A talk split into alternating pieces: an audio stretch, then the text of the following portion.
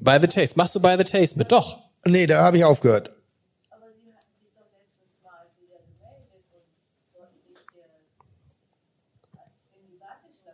Ja, das ist Quatsch. Sie müssen nicht alles glauben, was ich rede, so am ganzen Tag lang. Manchmal bin ich auch einfach nur nett zu den Leuten. Ähm, nee, das, das ist nicht. Ich, ich, das Lustige ist, ich mache Wettbewerbskochen und ich hasse Wettbewerbskochen. Ich finde, Kochen ist kein Wettbewerb. Ich bin so weit fern davon. Ich bin so weit davon weg. Und ich finde, das ein Taste habe ich gerne gemacht, weil es war toll zu sehen, wie die Leute sich entwickeln. Aber am Ende des Tages kochst du was Irrationales. Du kochst auf dem Löffel. Und wie dumm ist das? So, ja? Im Raum macht es? Naja, gut. Aber wenn Tim Raue Heroin nehmen würde, würde ich ja jetzt auch nicht damit anfangen. Also verstehen Sie, nur weil andere Leute Fehler machen, muss ich ja nicht hinterherlaufen. Nein, Tim Raue, das ist, da geht es um den Transport, um die Entwicklung von Geschmack, wie Geschmack aufgebaut ist. Und das habe ich begriffen, das habe ich verstanden, das konnte ich transportieren an meine Leute und war auch erfolgreich dabei. Und dann bin ich gelangweilt. Und jetzt, jetzt habe ich den Löffel begriffen und jetzt geht bis Neues. Aber es ist ein, ist ein Aber neue Fernsehshow gibt's wird es auch noch was neue eine neue Fernsehshow geben? Naja, ich habe mein das mein Problem ist, dass ich äh, äh, nicht den Fehler von Thomas Gottschalk machen möchte. Ich möchte rechtzeitig ein neues Format haben. Ja. Ähm, soll heißen, ähm, ich habe Kitchen, Kitchen ist mein Wetten das. Das ist ich glaube nicht, dass ich noch mal was mit dieser mit dieser Wirkung, mit der Leidenschaft, mit der allgemein äh, nochmal kreieren kann, weil es ist perfekt gemacht. Es ist das ganze Team drumherum ist sensationell. Der Schnitt ist unfassbar. Die Musik, die Kontrahenten, das Ganze, ähm, das ist so, das ist so ein lucky Moment. Mhm. Ähm, und ich finde, dass auch das das Potenzial des meckernden und begeisternden, irgendwie sich zurecht bastelnden Menschen, das bin ich. Das, weil ich halt wenig Kompetenz habe, muss ich also viel Kreativität haben. Und das funktioniert. Und das lässt so alle, es geht eben nicht darum, besser, schlechter, und es lässt uns alle wertig erscheinen und es lässt unsere Emotionen transportieren, wie, wie toll wir das finden, was wir da tun, oder wie genervt wir auch sind, was wir das tun. Und natürlich beschäftige ich mich damit, wie lange A mir diese Welt noch zur Verfügung steht. Also wie lange will man das noch sehen mhm. und was könnte es dann noch geben? Spielt dann dieses Alter, was du dieses Jahr erreicht hast, nämlich die 50, spielt das eine Rolle? Hat das deinen Blick verändert auf das, was du tust? Nö. Nö. Nö. Warum sollte es? Naja, wenn man sich überlegt, kann man Kitchen Imposter mit 60 auch noch machen? Ja. Also ich werde es mit 60 nicht machen, das ist sicher. Ja. Das, Tatsächlich, äh, ja? Ja, ja, das ist sicher. Also ich, ich hoffe, dass ich genau das Timing erwische, wo kurz bevor die Leute genervt sind und dass sie noch sagen, ach schade, hätte noch mal ein Jahr gemacht. Mhm. Also genau, aber dieses genau diesen leichten Punkt, wo man nicht zu früh und auch nicht zu spät, sondern genau diesen Punkt. Woran merkt man das, weil es dir dann, weil es anfängt dich zu nerven zuerst?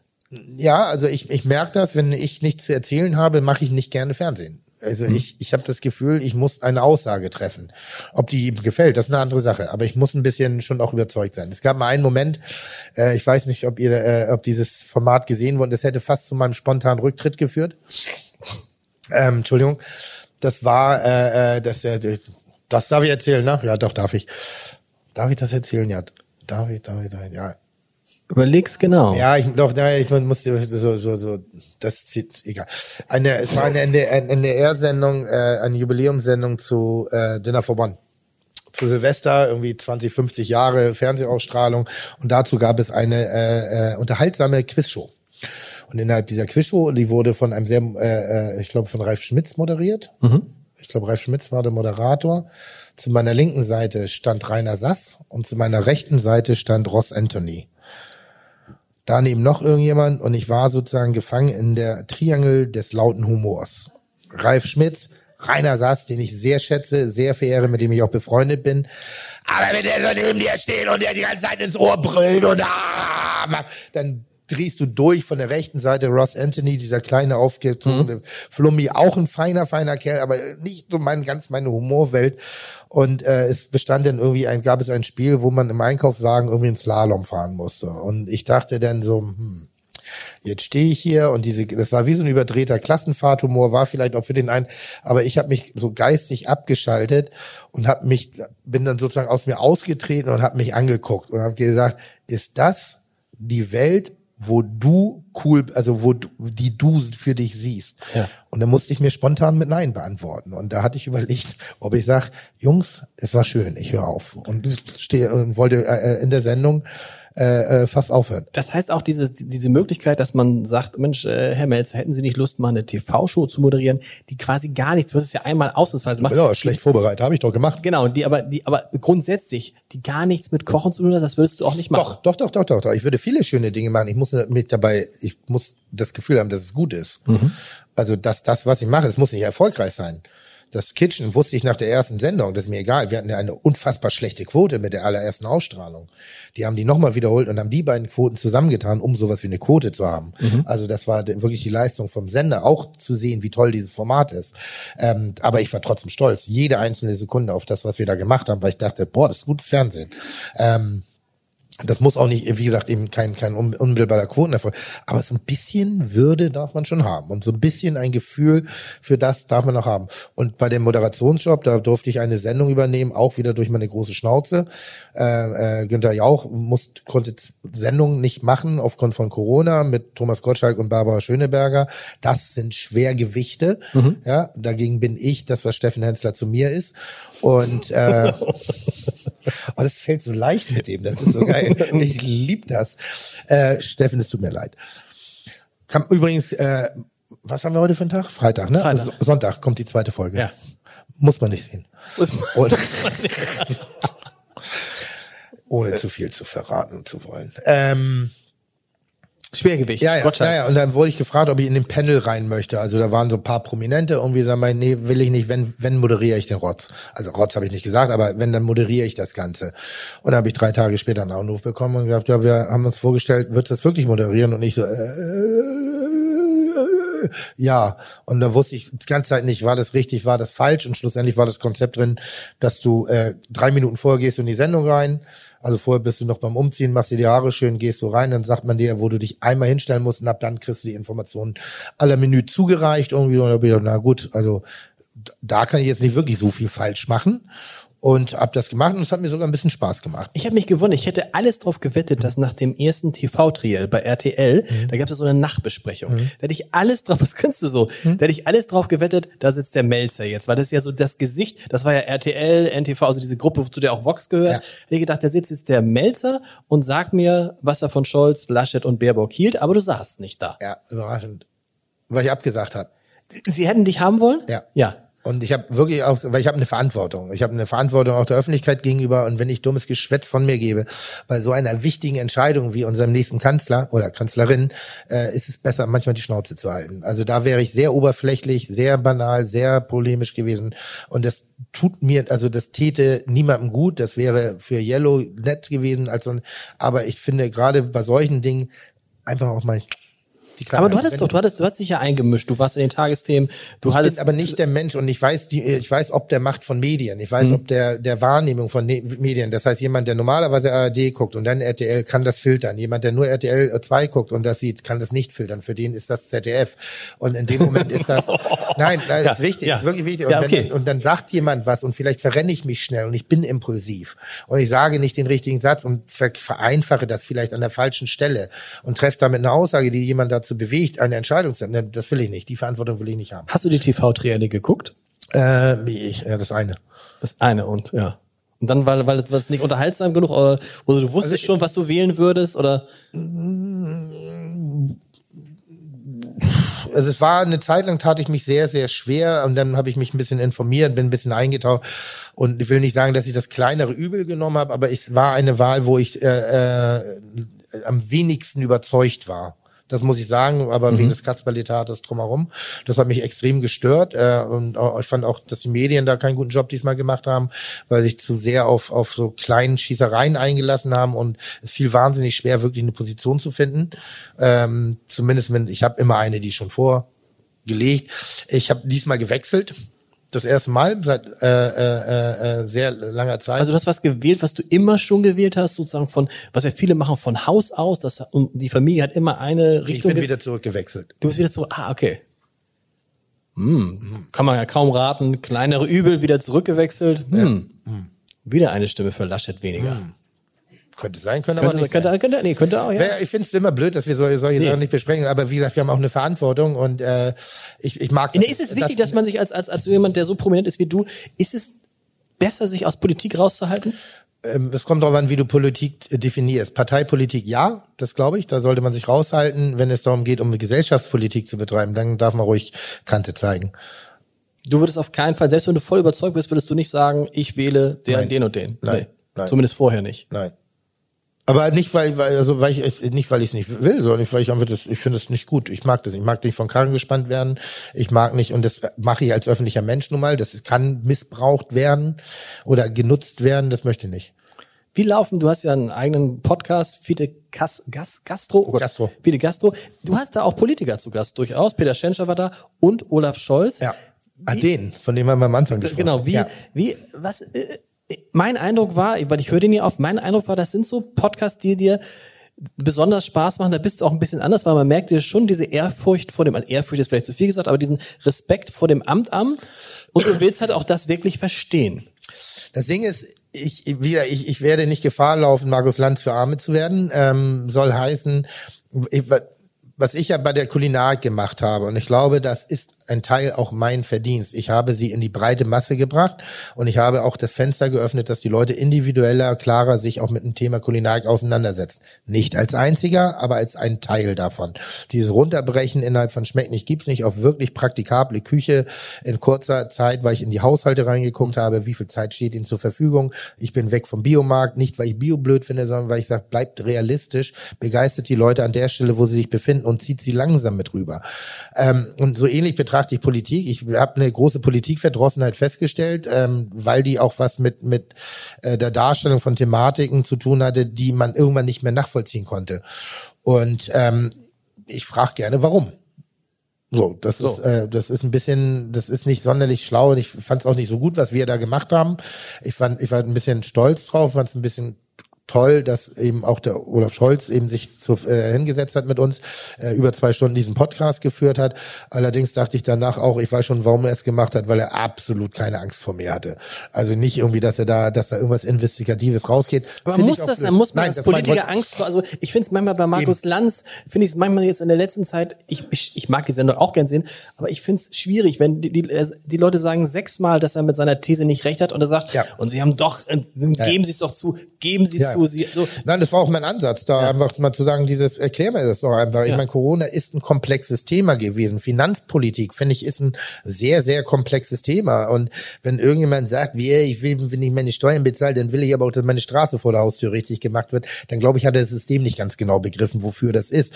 Wenn nach, nach mehr und höher, und ich habe ja auch geschrien, ich gehörte ja auch zu den Leuten, wir brauchen Unterstützung. Und ich habe mich aber auch gefragt, wo soll sie denn herkommen? Was sind das für Töpfe? Was ist die Bazooka? Was ist das eigentlich? Wie groß ist die? Wie lange hält die, hält die stand? Wie lange kann sie uns unterstützen in den richtigen Fällen? Haben wir nicht ganz andere Sorgen? Ist da nicht, warum schrei ich laut, während Kinder zu Hause bleiben und eben nicht mit Bildung versorgt werden? Was in meinen Augen eigentlich gesellschaftlich viel relevanter ist. Aber ich, man darf mir auch nicht absprechen, dass ich auch aus meiner Kugel gucke und dass ich auch um meine Existenzen Sorgen habe. Äh, Nochmal das Pflegewesen, äh, so all diese ganzen Dinge. Und ähm, wenn du dich damit beschäftigst und zu den Wissenden gehst, haben die eine Art von, wie soll ich sagen, ähm, ähm, Sprache miteinander entwickelt, die den Unwissenden, die den, den Wissensaufbauenden außen vor lassen. Und äh, die einzigen, die das vielleicht machen, machen es einfach innerlich vollkommen dumm. Und da will ich nicht weiter drauf eingehen. Aber ich denke eben, dass, dass, dass, dass die Aufgabe eines Wissenden und die Verpflichtung eines Wissenden ist auch über die Sprache der Didaktik so weit nachzugehen, dass man Leute eben bekommt, ein Verständnis bei den Leuten zu herzustellen, äh, äh, also un, un, un, unberechtigte Ängste, unberechtigte Sorgen, vielleicht auch dadurch ein bisschen zu minimieren. Ja, aber auch so zu sprechen, glaube ich, dass alle sie verstehen. Ich kriege jetzt die Zeichen, deshalb Ja, muss ich, ich also auch jetzt mir- langsam, und der Kollege, also wer noch eine Frage hat Wir- wir an, denken- wir- an die Männer, ich bin gleich noch kurz auf dem Klo. Also, her- recht herzlichen Dank, dass Sie hier waren. Wenn Sie noch bleiben wollen, um halb Melzer? acht geht's weiter. Halb acht. Ach so, ja. Äh, oder? Was wolltest du, wolltest du noch was sagen? Nein.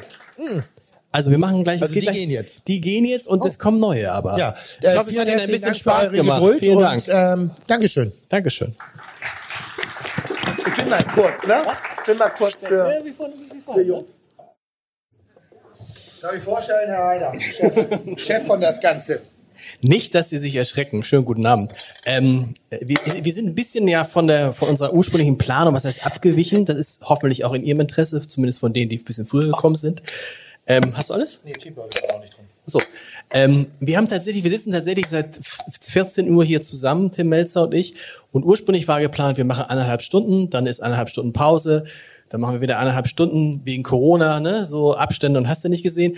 Aber wir haben uns entschieden, mehr oder weniger, wir machen von 14 Uhr bis kurz vor 10 durch. Ähm, und haben es unterbrochen tatsächlich wirklich, weil ich hätte gedacht, dass man es auch ohne Unterbrechung schafft, aber das war Quatsch. Äh, Durch bestimmte Dinge. Ach so, ja. Das ging nicht. Naja, wir haben sowas wie eine Blase. So, das macht es dann doch etwas enger. Und deshalb raus. würden wir jetzt einfach, also Sie müssen, Sie haben natürlich einiges verpasst. Das ist nicht in der Natur der Sache. Ähm, ähm, aber wir werden die wichtigsten Dinge vielleicht, nee, also Sie können sich das hinterher alles ja auch nochmal anhören. Die gesamten dann sechs bis sieben Stunden, je nachdem. Ähm, und wir machen jetzt einfach so ein bisschen da weiter, wo wir eben aufgehört haben. Bitte nicht. nee, die Bitte ist ehrlich gemeint, weil wir haben eben vom Hensler gesprochen und ich finde, das reicht jetzt auch. wir haben vom Hensler gesprochen. Und wir machen, wir fangen jetzt einfach an, nicht erschrecken, wenn jetzt Leute dazukommen bei Ihnen und die sagen, wieso haben die schon angefangen? Müssen Sie einfach sagen, die reden schon seit 14 Uhr. Das war das Ziel. Wir wollten einen sehr langen Podcast machen und ich habe es vorhin schon gesagt, es, ich kann es mir mit niemandem vorstellen, außer mit Tim Melzer, weil man am Ende dann immer noch denkt, oh, guck mal, es war nicht eine Minute lang, weil ich bisher, Tim, war das so. Also mir, mir geht's so auf jeden Fall. Dir geht's ich höre mir aber auch wahnsinnig gerne zu. Nein, ich habe genau das Gegenteil gesagt. Äh, das große Problem bei mir ist, irgendwann mal kann ich mir selber nicht mehr zuhören. Das äh, fällt mir dann sehr, sehr schwer. Ähm, dann, dann schalte ich mich ein bisschen ab und fange an, so ein bisschen redundant auf äh, Personen rumzuhacken. Und das war der Mittelblock jetzt mit Hensler. Ja. Deshalb sind wir jetzt, äh, aber der macht es einem auch wirklich leicht. Das ist, das ist ein bisschen wie, wie, wie, wie Völkerball gegen Fünfjährige. Und ähm, und jetzt können wir ja wieder zu den seriösen Themen. Jetzt können wir zu den seriösen ja. Themen. Also herzlich willkommen nochmal, wünsche Ihnen viel Spaß. Sie haben auch keinen Druck. Die anderen mussten immer zwischendurch irgendwie weg. Ist ein bisschen gemein, weil es noch gar nicht acht ist, aber ist ja nicht schlimm. Ist ja nicht schlimm. Wir machen das kann man sich anhören. Kann man, ja. sag mal, wie war das, ähm, wie war das, ähm, als, als du ein Kind war, musste deine Mutter mal in die Schule kommen? Zum Lehrer, zum äh, Elterngespräch? Kannst du, hast du Erinnerungen daran? Ja, aber nur wegen der Verhaltensauffälligkeit. Also halt, äh, war, war, war ähm, also ich, ich komme aus dem Haushalt, eine alleinerziehende Mutter, äh, Ende der 70er. So, ich bin ja Jahrgang 71, mit 77 in die Schule gegangen. Das war noch nicht so allgegenwärtig. Und komme aber aus einem kleinen Vorort von Pinneberg, äh, äh, Relling heißt das, Relling 2 in der Hohlen Eiche. Ah, stopp, stopp, stopp, stopp. Du kommst gar nicht aus Pinneberg. Doch, du erzählst die ganze Zeit hier aus dem Kreis ja, Pinneberg. nein, wir haben ja alles bewohnt in Pinneberg. Das ist ja, wir waren. Aber Relling ist ein großer Unterschied, Relling und Pin Pinneberg. Ist es? Ja, Relling ist doch viel irgendwie ländlicher tatsächlich. Noch ländlicher. Pinneberg ist ja, findest du Pinneberg Willst ländlich? du mir jetzt wirklich komplett doof rüberkommen lassen? Ich mein, nein, nein, also Relling, ich erzähle die Geschichte. Egenbüttel ja. hieß das, um genau zu sein. Wie hieß es? Egenbüttel. Okay, ja klar, kenne ich. Meine Urgroßeltern hatten eine Baumschule in Ellerbeek. Wow. Äh, ja, das ist die Baumschule Lübbers. Äh, äh, und ich meine, die Grundschule war auf der anderen, äh, auf der anderen Seite und da, äh, wenn du halt als, als junger Mensch kreativ groß wirst, äh, ohne, ich sag mal, die ganz klassische Elternhausprägung aufgrund des Arbeitsvolumens meiner Mutter, die musste natürlich auch arbeiten gehen, waren wir in vielen Bereichen positiv uns selbst überlassen, was dann eben auch zu einer kreativen Gestaltung der Tage geführt hat, die selten mit Hausaufgaben gefüllt waren. Und ähm, ich gehörte zu den Leuten, die äh, von den Lehrern, die sich die Hausaufgaben in der Grundschule gegenzeichnen musste, dass ich auf, auch geschrieben habe, was ich machen musste. Und meine Mutter musste auch gegenzeichnen, dass ich sie auch gemacht habe. Gott sei Dank war meine Mutter da nicht ganz so hinterher, so dass ich dann auch da wieder einen relativ äh, kreativen Spielraum bekommen habe. Und ähm, ich war immer, ein, ich war, ich bin ein sehr guter Schüler gewesen in der Grundschule auf jeden Fall. Es mir fiel, fielen die wesentlichen Dinge des Lebens relativ einfach. Ich war auch schon Klassensprecher in der Grundschule ähm, und äh, äh, ich war aber immer ein liebes Kind. Also das glaubt man kaum. Man denkt immer, dass ich wirklich so ein richtiger Rotzlöffel war. War ich aber nicht. Mein Mundwerk ist schnell. Mein Mundwerk ist auch, ich sag mal, manchmal grenzwertig. Aber ich selber habe einen, einen, äh, einen, einen hohen sozusagen moralisch-ethischen äh, äh, Inhalt in mir drin das, das Schlimmste, was ich was guck mir nicht so an. Ich habe zwei Dinge gemacht als Kind. Das eine war, ich habe manchmal ein bisschen Geld geklaut von meiner Mutter, um mir Süßigkeiten zu holen, weil das war eigentlich nicht drin, aber das habe ich mir dann geholt bei Frau Riedel auf der anderen Seite. Und das andere war, ich habe wahnsinnig gerne gekokelt. Und Du hast wahnsinnig gerne geguckt. wahnsinnig gerne gekokelt. Mit Feuer Aber da ist man doch als Eltern, dann dreht man ja durch, wenn das Kind mit Feuer spielt. Ja, ja, aber es war mir egal. Das, ich war ja nicht die Eltern, ich war ja nur das Kind und ich habe ja gerne gekokelt. Ähm, und äh, hätte auch mal fast das Haus abgefackelt, weil ich, äh, wir hatten so einen schönen alten Setzkasten drin und ich habe dann mit den kleinen Playmobil-Figuren mit kleinen Kerzen und so kleine Feuer gemacht und so Lagerfeuer und habe dann gespielt und bin dann irgendwann gelangweilt gewesen, bin weggegangen und der Setzkasten hat weiter gebrannt. Und das ist wirklich eine ganz geile Geschichte, weil da kann man die Kreativität schon erkennen, die ich an den Tag lege. Ähm, irgendwann höre ich das dann rumpeln und ich denke, da ein Einbrecher da. Waren aber keine Einbrecher, es waren nur die Figuren, die langsam aus den Setzkasten rausgefallen sind, weil der eben die Tragfähigkeit aufgegeben hat. Und da habe ich überlegt, wie kann ich das verheimlichen? Und da habe ich äh, einen Schuhkarton genommen und habe den mit schwarzer Tusche schwarz gemalt und habe die Fächer ausgeschnitten und habe die dann in den Setzkasten reingelegt. Habe aber natürlich nicht an sowas wie Brandgeruch gedacht oder Rußentwicklung oder solche Dinge. Und dann kam meine Mutter äh, nach Hause und hat das, äh, also die, ich glaube, die Tür war noch nicht zu und da hat sie meinen Namen schon gerufen und ich nur so, verdammt, woher weiß sie das, die alte Hexe? Also im Sinne nicht Hexe negativ, sondern äh, äh, so, wieso ist, wieso kann, wieso weiß sie sowas? Und ähm, dann hat sie mich rauszitiert irgendwie, dann stand ich Gewehr bei Fuß, habe mir sozusagen meine Tirade anhören müssen und dann habe ich den großen Brandfleck unten auf dem Teppich erst entdeckt, den ich auch noch angezettelt habe. Und das war, hat äh, meine Mutter wirklich Sorgen gemacht. Sie hatte Angst, dass ich irgendwann das Haus anzünde und ja. Eine Geschichte, die mit Tim Melzer was zu tun hat, ist eine Geschichte, die immer 10, 20, 30, 40, 50, 60.000 Leute lesen. Das ist ganz anders, als wenn es eine Geschichte ist neben irgendeinem anderen Koch. Das heißt, du hast schon tatsächlich auch für viele Medienmarken einen Wert. Du erzeugst Interesse, Aufmerksamkeit. Das ist, das ist äh, positiv, wenn man das macht für seine eigenen Sachen, also für, für, für, für das Marketing, was ich zum Beispiel für mein Restaurant nutzen kann. Das ist toll, wenn es um meine eigenen medialen Produkte geht. Das ist toll, wenn ich mich da für eigene äh, Dinge einsetzen kann, wie im vergangenen Jahr in der Corona-Krise, um aufmerksam zu machen auf bestimmte Dinge.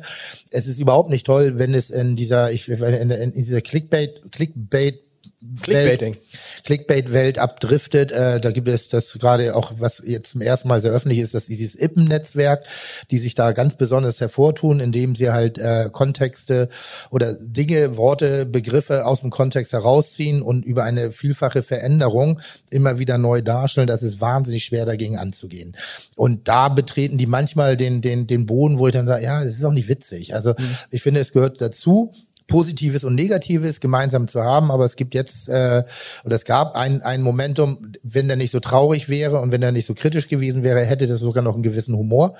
Wir haben in der ähm, in der Bild stand mal eine, ein Zitat aus, ich mache eine Kochsendung, die heißt oder eine Sendung, die heißt Kitchen Impossible. Und ich war in, am Weihnachtsspecial unterwegs mit Max Struhe beim Hexer. Dieser Hexer zeichnet sich dadurch aus, dass er sehr rudimentär mit mit mit Steinen und Nägeln kocht und äh, äh, Moosen und Blättern. Und ich sollte ein Kohlebrot backen ähm, auf dem Feuerring, offenes Feuer bei Regen und so, alles richtig toll. Und ähm, ich hatte zu wenig Kohlepulver in dieses Brot reingetan und daraus machte die Bild am nächsten Tag eine Schlagzeile. Melzer zu wenig Kohle fürs Essen. Erstmal natürlich schön wahnsinnig brillant formuliert. Der Text hat es auch richtig aufgegriffen, also hat da kein Drama draus gemacht. Jetzt ist es so, dass auch in der Journalie wahrscheinlich äh, sehr viel Einsparungs äh, äh, äh, Momente gibt und auch der Fachkräftemängel, der scheinbar sehr relevant ist. Denn das, die schreiben ab und gehen gar nicht mehr in die Tiefe. Und irgendwann wurde wie bei Stille Post raus Melzer insolvent. Also weil das Wort Kohle mit Geld verwechselt worden ist, dann wurde irgendwie ihm das Geld aus, das, das, das, insolvent. Das war die Zeit, wo wir die Bullerei umgebaut haben. Das wiederum hatte zur Folge, das haben die Leute gelesen, dass Handwerker ihre Arbeit niedergelegt haben und von mir Vorauskasse haben wollten. So, das, das ist so in meiner Welt noch ganz lustig jetzt Ja. hier dargestellt. Wenn das aber wirklich in, einer- einer, in einer Zeit gewesen wäre, wo, wo, wo die Luft eng wäre, dann hätte das echt maßgebliche Konsequenzen gehabt. Und nicht nur für mich, sondern auch für 80 Mitarbeiter. Und diese Verantwortung, wenn die mit Füßen getreten wird, dann muss ich sagen, seid ihr manchmal echt auch Pain in the Ass. Also es ist so ein Spiel miteinander, aber es ist eben diese, diese, diese Marke, diese, oder diese wahre Clickbaiting, diese Aufmerksamkeit ist ein Beispiel, wenn der Gomeo äh, veröffentlicht wird. Ich glaube, jetzt sind wir nicht mehr drin. Ähm, der Gomeo ist ein Gastroführer, ähnlich wie der Guide Michelin, bloß ohne Kompetenz. Und ähm, die, die regelmäßig Kritiken veröffentlichen, teilweise komplett veraltet, falsche Inhalte, falsche Speisekarten, also irgendwas recherchieren, was nicht stimmt. Also nachweislich, dass sie das Restaurant auch nicht besuchen. Und in aller Regelmäßigkeit hat Hensler in die Fresse gekriegt, habe ich in die Schnauze bekommen und auch Poletto. So, warum? Es ist relativ simpel. Das Ding wird veröffentlicht, die leben vom Verkauf. Jetzt steht da drin, Herr, Herr, keine Ahnung, Herr, Herr, Herr, Riedendorf in, in, in Vor Pinneberg irgendwie hat nicht so geil gekocht, dann ist das keine Schlagzeile wert. Wenn da aber steht, Melzer oder Hensler kriegen Abzug, Punktabzug oder das und das wird über ihr Restaurant formuliert, dann kommen wir zumindestens auf die Titelseite der Mopo. Und mit dieser Mopo wiederum haben wir eine Wahrnehmung, die dann wiederum vielleicht zu den Verkaufszahlen dieses Magazins äh, beitritt oder zur, zur, als Marketing. Und das muss man verstehen. Das muss man immer begreifen, dass nicht jede negative Nachricht an einen persönlich gerichtet ist, sondern dass es ein Business ist. Wie ein ist richtig es? hartes ja. Business. Und ähm, das ist schwer zu verstehen und es ist noch schwerer zu verstehen, die nicht tagtäglich damit konfrontiert Klar. sind. Deshalb Family Big No Go. Genau. Da wär, das ist auch das Einzige, wo ich wirklich aggressiv werde ähm, und wo ich auch mit Kanonen auf alles schießen würde. Okay. Googlest du dich manchmal? Natürlich.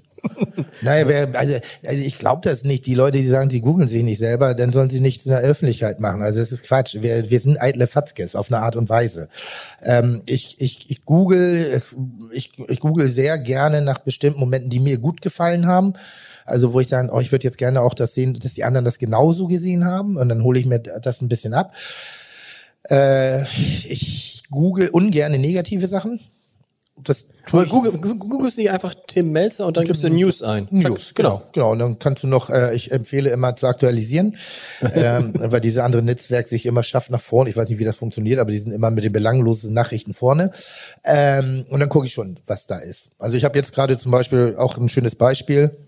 Ah, ich habe mein Handy gerade nicht dabei. Ich habe ich hab dich gegoogelt. Soll ich mal sagen, was ich gefunden habe? Können wir das vorher klären? Ja, mach, hau nein, das sind, nein, das sind ganz, das sind, das du kannst, dann das Schöne ist ja, ja. es ist, es ist, ich, ich, ich mag das auch, wenn ich zur Diskussion anrege, nenne ich es ist gar nicht, es ist gar nicht, ich finde es nur lustig. Pass auf, ich sag mal, mal sehen, um was, eine Sache haben wir schon mal besprochen, nochmal für diese Runde, äh, Schleiterrassen in Kappeln, Gerüchte über Helene Fischer und Tim Melzer. Das ist natürlich auch eine Überschrift, wo du, weil das ist so eine Überschrift, wo du denkst, alter Falter, aber, also, man ahnt, also man denkt, oh, was heißt das? Was ist eigentlich Schleiterrassen? Und ey, Gerüchte über Helene Fischer und Tim Melzer, das schwingt ja so ein bisschen mit. Mit den beiden ist irgendwas. Die Wahrheit ist Ach, aber... Stimmt, so habe ich das noch gar nicht da, verstanden. Das ist, Jetzt ich, und vor allen Dingen, weißt du, was der Trick ist? Und die ist schwanger. Ach du Scheiße. und der Trick ist ja auch noch, dass Tim Melzer ist ein guter Suchbegriff bei Google. Helene Fischer ist ein Megasuchbegriff bei Google, habe mhm. ich gelernt. Mhm. Aber was ist die Geschichte dahinter, können wir erzählen. Es gibt dieses Gerücht, dass Helene Fischer sich auf den Schleiterrassen, das ist ein neues Grundstück in, in Kappeln an der Schlei, ein Haus gekauft hat. Ich habe es erzählt, weil wir da oben ähm, manchmal in Kappeln Urlaub machen.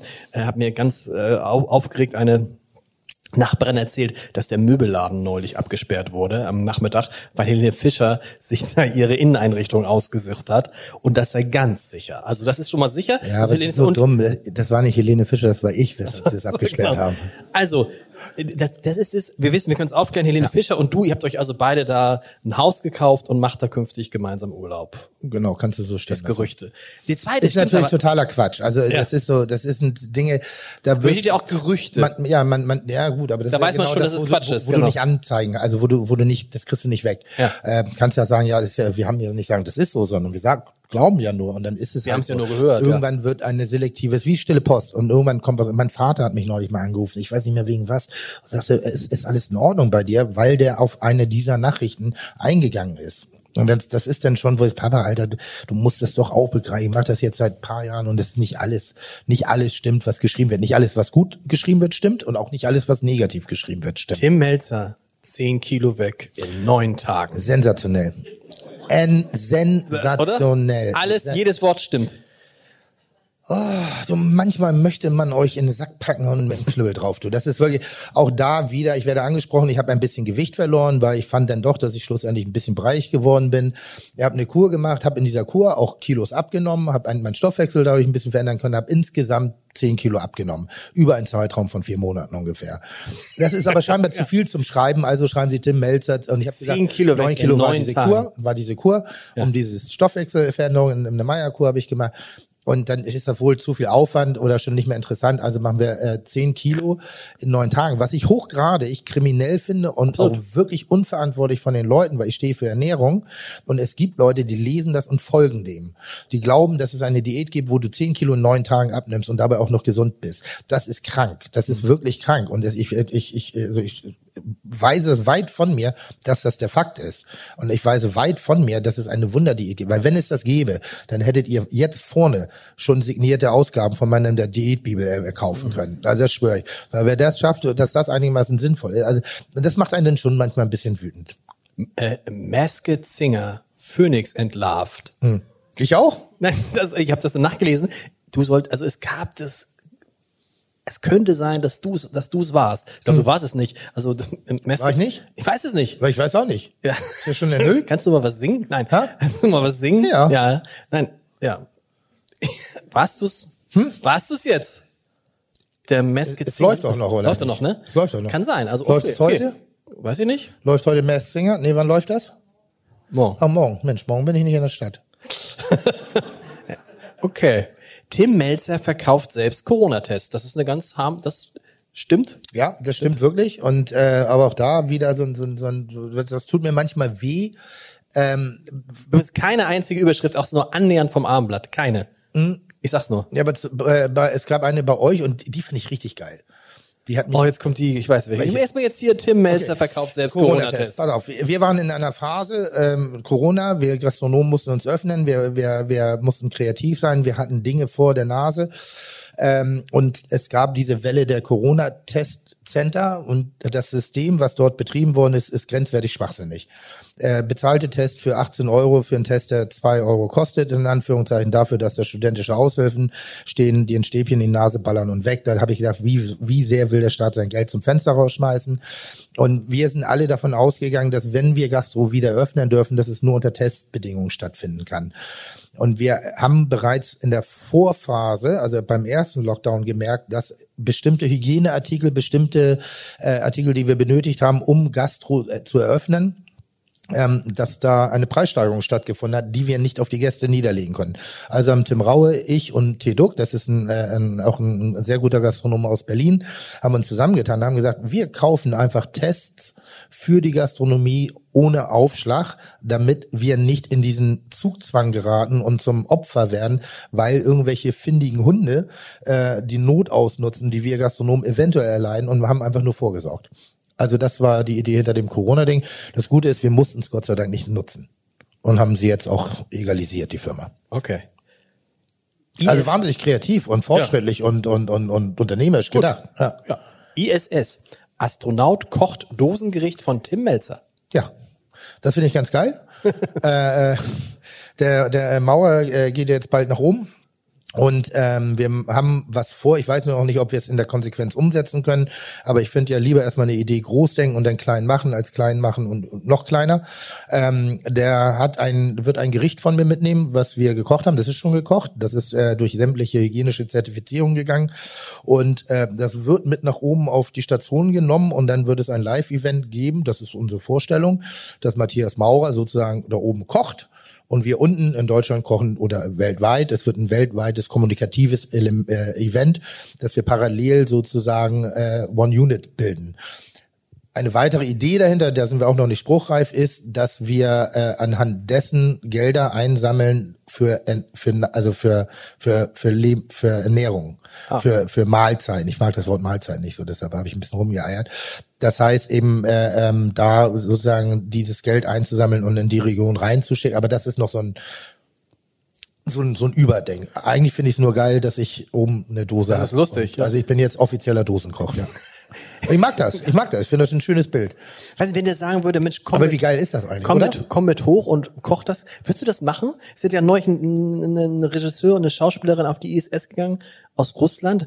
Wenn die sagen würden, kommen Sie mit hoch, wir nehmen Sie hoch acht Tage, Sie kochen da oben für uns. Ja, ich glaube ja. Würdest du machen? Hat's keine ja. Angst?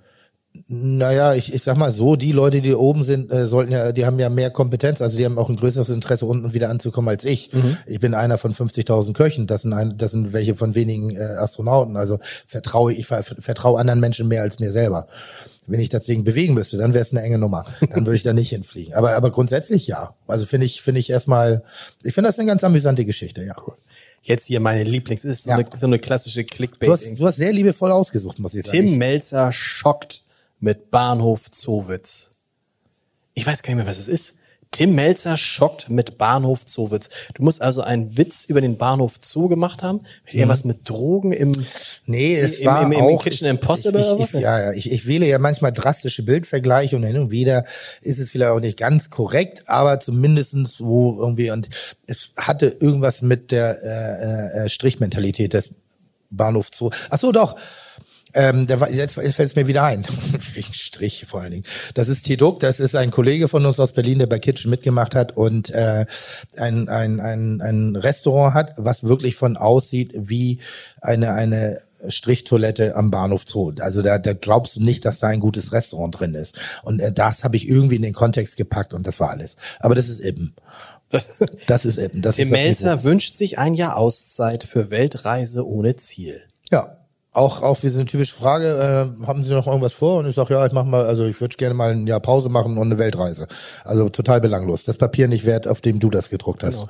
Das ist Das, sind, das ist eben das Faszinierende. Das ist so viel, das ist so viel, äh, das, es kostet auch Energie. Das ist ja. auch Datenmüll. Und da denke ich immer so, gibt's nichts, nicht, gibt nichts Spannenderes. Auf der anderen Seite haben all diese ganzen äh, äh, Beiträge dazu geführt. Und das ist, glaube ich, ich hoffe, ich zitiere das richtig, war ich im letzten Jahr die meistgegoogelste Person in Hamburg. Das stimmt. Und das war eure Statistik. Das ist unsere Statistik. Oder Deu Deutschlands? Ja, das, nee, ist, nee, das Helene Fischer war nur auf Platz ist, drei. Ist, eine- ist eine Google-Statistik für Hamburg, genau. Und Helene Fischer war nur auf Platz drei. Guck mal an. Sag gut. Wollen wir die Tür jetzt zumachen? Kann einer, wir sind jetzt, ach, wir sind jetzt in der richtigen, jetzt geht's Ähm. Ja. nämlich los. Wir können, glaube ich, jetzt die Tür zumachen, nicht, dass noch einer reinkommt. Ähm, wir haben schon wieder, wir haben schon, wir sind schon wieder irgendwie bei so ein bisschen über Kitchen Imp Impossible, das geht ja so ein bisschen durch.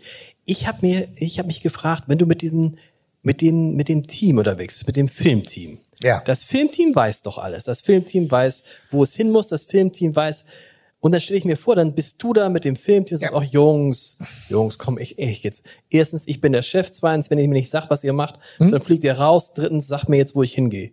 Das ist wirklich eins meiner ganz großen Probleme. Da hinten sitzt eine Dame aus meinem engeren Umfeld, ähm, die hauptverantwortlich ist, auch äh, was im, im Rahmen von Kitchen Impossible meine Reiseplanung angeht.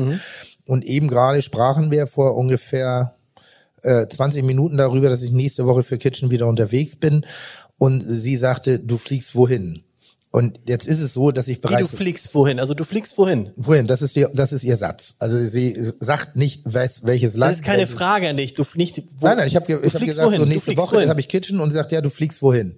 Also ich, das heißt, sie sagt mir nicht mal das Land, wo ich hinfliege, obwohl, und das hat sie immer noch nicht verstanden, ich ja die Karte schon hingelegt bekommen habe. Also ich weiß schon eine Auswahl an Ländern, deshalb würde man jetzt nicht sonderlich viel verraten. Aber mein Umfeld hält relativ dicht, sehr dicht sogar ähm, durch alle Ebenen hinweg, weil sie auch ein bisschen eine diebische Freude haben und weil sie mich aber auch kennen, dass ich auch selber, obwohl ich darüber schimpfe und fluche wie ein Rohrspatz, eine Freude daran habe, überrascht zu werden. Aber du fährst jetzt nicht zum Flughafen und weißt nicht, wo es hingeht. Das gibt's auch. Das gibt's auch. Das gibt's auch. Also es gibt die, den Moment, dass ich praktisch morgens habe ich dann spätestens mein Ticket und äh, ähm, ich könnte auch rausfinden anhand meines Timers, wenn der nicht gefaked ist, was es auch schon gab. Also mir wurden falsche Termine reingeschrieben, damit ich ja nicht auf die Idee komme, dass da eventuell was in diesem Umfeld stattfindet ähm, und dann, dass ich dann sage, da, das sind irgendwie so Abfahrtzeit Flughafen 8 Uhr. Dann könnte ich jetzt ja hochrechnen, wie viele Flieger gibt es und könnte das Ziel schon mal verengen. Aber in dem Format geht es ja grundsätzlich darum, dass ich weiß, welches Land ich bereise. Ich weiß nicht, welche Stadt und ich weiß nicht, welche Region. Das weiß ich bis zum Schluss nicht. Und äh, da ich auch so ein, so ein positiver Ignorant dieser Umwelt gegenüber bin, musste ich gerade gestern wieder feststellen, äh, ähm, kann man das mit mir auch sehr, sehr gut machen. Oder ich war vor ein paar Wochen war ich in, in Modena, Modena und da gibt es einen Koch, Massimo Bottura, drei Sterne und ähm, so ziemlich eine der Lichtgestalten unserer Szene. Das war mir nicht bewusst, dass er da ist. Also das, das war so 15 Kilometer davon und die haben versucht, dieses Spiel aufzubauen. Es war mir egal, weil es interessiert mich auch nicht, wo der sein Restaurant hat, solange ich nicht da bin. Aber kann es, ist es nicht gefährlich? Du kommst irgendwo hin und er, du bist, wieso bist du eigentlich hinter dem Blumen so weiß nicht, ich bin so zurückgerutscht. Du bist, Entschuldigung. Ähm, Mann, nix. Ähm, du kommst irgendwo hin, kann nicht sein, du siehst da einen und du weißt gar nicht, wer das ist? Da steht auf einmal so ein Drei-Sterne-Koch vor dir und du so, Das geht mir grundsätzlich ungefähr 50 Mal am Tag so, dass ich nicht weiß, wer die Leute vor mir eigentlich sind, weil ich da auch so ähm, gewisse Aufnahmekapazität stoppen hab. Und ähm, ich habe da gewisse Taktiken entwickelt, den Leuten das nicht, oder ich merk, ich merk schnell die Reaktion. ach, Ich du kommst dann rein und siehst so, oh Mann, das ist ja toll. Und weißt aber nicht, dass ich es, merk, ich merk das an denen. Ich sage so, also ich habe dann eine relativ neutrale, aber sehr offene Art, auf Leute zuzugehen. Und wenn die mir was hinschmeißen, dann beiß ich auch zu. Das, das geht Film- mir relativ häufig so. Du, das Filmteam, also du, du fliegst und du hast immer ein Filmteam, Kameramann, Ton und Ich fliege von Hamburg aus äh, Okay. oder fahre fahr mit dem Auto. Jetzt in der Heimatstaffel bin ich sehr viel mit dem Auto gefahren oder mit der Bahn, äh, international natürlich fliegen. Ähm, dann komme ich dort an, dann gibt es den ersten Tag. Der erste Tag ist der geskriptete Tag, also da, wo sozusagen die, die, die Soße drumherum gebildet wird. Das sind die Laufbilder, die Gegend, die ich erkunden darf. Wenn das nicht zu doof ausgesucht ist, wie gesagt, dass da so viele Hinweise von draußen sind oder es dann nur eine einzige kulinarische Interesse, Geschichte geht, habe ich auch wirklich keine Vermutung. Ähm, ich langweile mich inzwischen auch zu spekulieren, weil ich selten richtig spekuliert habe. Ähm, während dieses Tages, äh, wie gesagt, mache ich meistens noch irgendeine Aktivität und dann kommt irgendwann diese Box, diese schwarze Box. Für die Leute, die es nicht kennen, ich, ich werde von einem Kollegen auf Reisen geschickt und ich schicke diesen Kollegen auch auf Reisen und wir werden äh, begrüßen uns dann jeweils mit einer schwarzen Box. In dieser schwarzen Box ist ein Teller und darauf befindet sich ein Gericht. Dieses Gericht müssen wir analysieren, nur mit unseren mit unseren Sinnen, müssen dann die enthaltenen ein, äh, äh, äh, Produkte selbstständig einkaufen und meistens am nächsten Tag in der Originalküche des Originalkoches nachzukochen für zehn Menschen, deren Lieblingsgericht das ist. Das ist so die Formaterklärung. Gut erklärt. Ja? Gut erklärt. Und äh, danke. Ja. Das habe ich jetzt ein paar Mal gemacht, glaube ich. Finde ich gut. Ich gucke mir das mal an. es ist in einen liebevollen Wettbewerb reingetan. Es werden am Ende des Tages Punkte verteilt und hinten raus hat einer mehr als der andere. Ähm, darum geht's aber überhaupt nicht. Es geht eigentlich darum, um die Vielzahl und Vielseitigkeit unseres Gewerkes zu zeigen. Wir besuchen Hausfrauen, wir besuchen Metzger, die, die eine schöne Wurst braten. Wir besuchen Drei-Sterne-Restaurants, wir besuchen Restaurants der Top-50-Liste. Ähm, wir besuchen Imbisse, wir versuchen Atmosphären zu gestalten. Also all diese vielen Facetten, die ihm die Kulinarik so bietet und versuchen bei den Aufgaben natürlich die Schwachstelle des Kontrahenten zu finden. Die ist bei mir relativ offensichtlich. Alles, was filigran ist, ist nicht so meine Stärke. Und Backen. Wir haben noch nicht über Backen, oder ist Backen so ein Gimmick? Backen hat, ein andere, hat eine andere Thematik, aber diese, diese Filigranität ist nicht mein Ding, macht mich wahnsinnig. Was ist denn die, was ist Backen? Weil Backen ist nicht Kochen, oder? Backen ist nicht Kochen, weil beim, also ich sag mal so, Kochen ist Intuition. So, da kannst du in dem Prozess sehr oft noch verbessern oder variieren oder eingreifen. Das heißt, eine Soße, die sich in die falsche Richtung entwickelt, die kannst du noch modifizieren. Wenn du aber einen Teig roh hast und der wird gebacken, der verändert seinen Geschmack und jetzt musst du den aber erstmal einmal backen, um zu merken, wie er seinen Geschmack verändert hat und du brauchst Rezepturen, da steckt auch Physik dahinter. Wir haben aber einen Ehrenkodex, an den halten sich nicht alle, aber doch die meisten, dass wir nicht googeln, dass wir eben nicht, ich kann ja einen Bäcker anrufen, kann sagen, hey, wie geht das irgendwie so? Ich sag mir mal Wie, das, Rezepte. wie, du, googelst, du googelst keine Rezepte? Nein, bist du irre? Da versau ich mir doch den ganzen Spaß. Mir so, macht das, okay, guck mal, okay. das Gute ist, ich habe ja keinen Ruf zu verlieren. Also ich bin ja gestartet mit dem, ich bin der Suppenkast bei der Nation. Und das meine ich nicht abwerten, sondern nur so als, als kleine Klischeeschublade. Und das ist ja das Beste für mich, was gerade passieren kann. Die Leute sind ja überrascht, dass ich wirklich kochen kann. Das ist ja, dass ich ja wirklich was kann, dass ich ja wirklich Wie, aber, aber kann. ganz, du sitzt abends da. Ja. Sie, das Filmteam ist weg. Ja. So.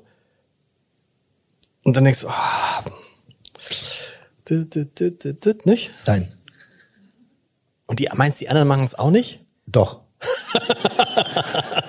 Nein, aber weil, weil nochmal, die anderen haben auch echt was zu verlieren. Also das ist, wenn, wenn ich, deshalb suche ich auch die Aufgaben sehr rudimentär aus, also oftmals sehr, sehr simpel. Äh, to, to Nakamura, zwei Sterne in München, eine begabtesten Köche, die wir haben, da musst du eine Tortilla machen.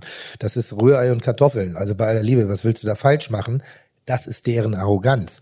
Eine gut gemachte Tortilla, die ist perfekt. Das ist, ist, das ist, die hat eine Cremigkeit, die hat eine Fluffigkeit. Die Kartoffeln, die sind nicht nur knusprig oder Kartoffel, da ist alles aufeinander abgestimmt, aber eben halt nicht mit der Mikrowaage, mit der ich gestern zum Beispiel arbeiten musste, also wo so Nanogramm angegeben werden, sondern da ist so ein bisschen auch das Gefühl. Wieso musstest du mit der Mikrowaage arbeiten? Erzähl ich, erzähl okay, ich gleich. Ähm, oder ein, ein, ein Tim Raue eine Paella machen zu lassen. Tim Raue ist Platz 34 der Weltrangliste in der, in, bei den Köchen, in der Top 50 Liste. Eine Paella, also ein Bumsgericht, was äh, jede spanische Hausfrau, jeder, äh, jede Strandbude, ich sag mal, auf seine Art und Weise souverän macht, ist aber auch ein Emotionsgericht, ist auch ein Gefühlsgericht. Also versuche ich sie sehr oft in der Emotionalität zu kippen, also ein Rezept, was du nicht erklären kannst, was du nicht bemessen kannst und die machen genau das Gegenteil mit mir. Bei mir wollen sie immer, dass ich exakt arbeite. Und daraus entsteht dann ein gewisser Frust, weil wir ja die Kompetenz, ich bin ja vermeintlich, laut einer Umfrage, ein, äh, der beste Koch Deutschlands. Ich habe Alfred Biolek abgelöst, also in der, in, im Volk, also in der, in der, in der Masse. Das Volk denkt, du bist der beste Koch Deutschlands. Das macht Christian Bau auch wahnsinnig wütend. Christian Bau ist ein Drei-Sterne-Koch, der das Bundesverdienstkreuz gekriegt hat fürs Kochen und den riecht das wahnsinnig auf. Das ist so, aber, aber auch liebevoll. Äh, war auch schon in der Sendung. Aber der kann der Wo ist Hensler in dieser Reihenfolge? kochen, gar nicht. ähm, nein, wahrscheinlich ist er auch da irgendwo.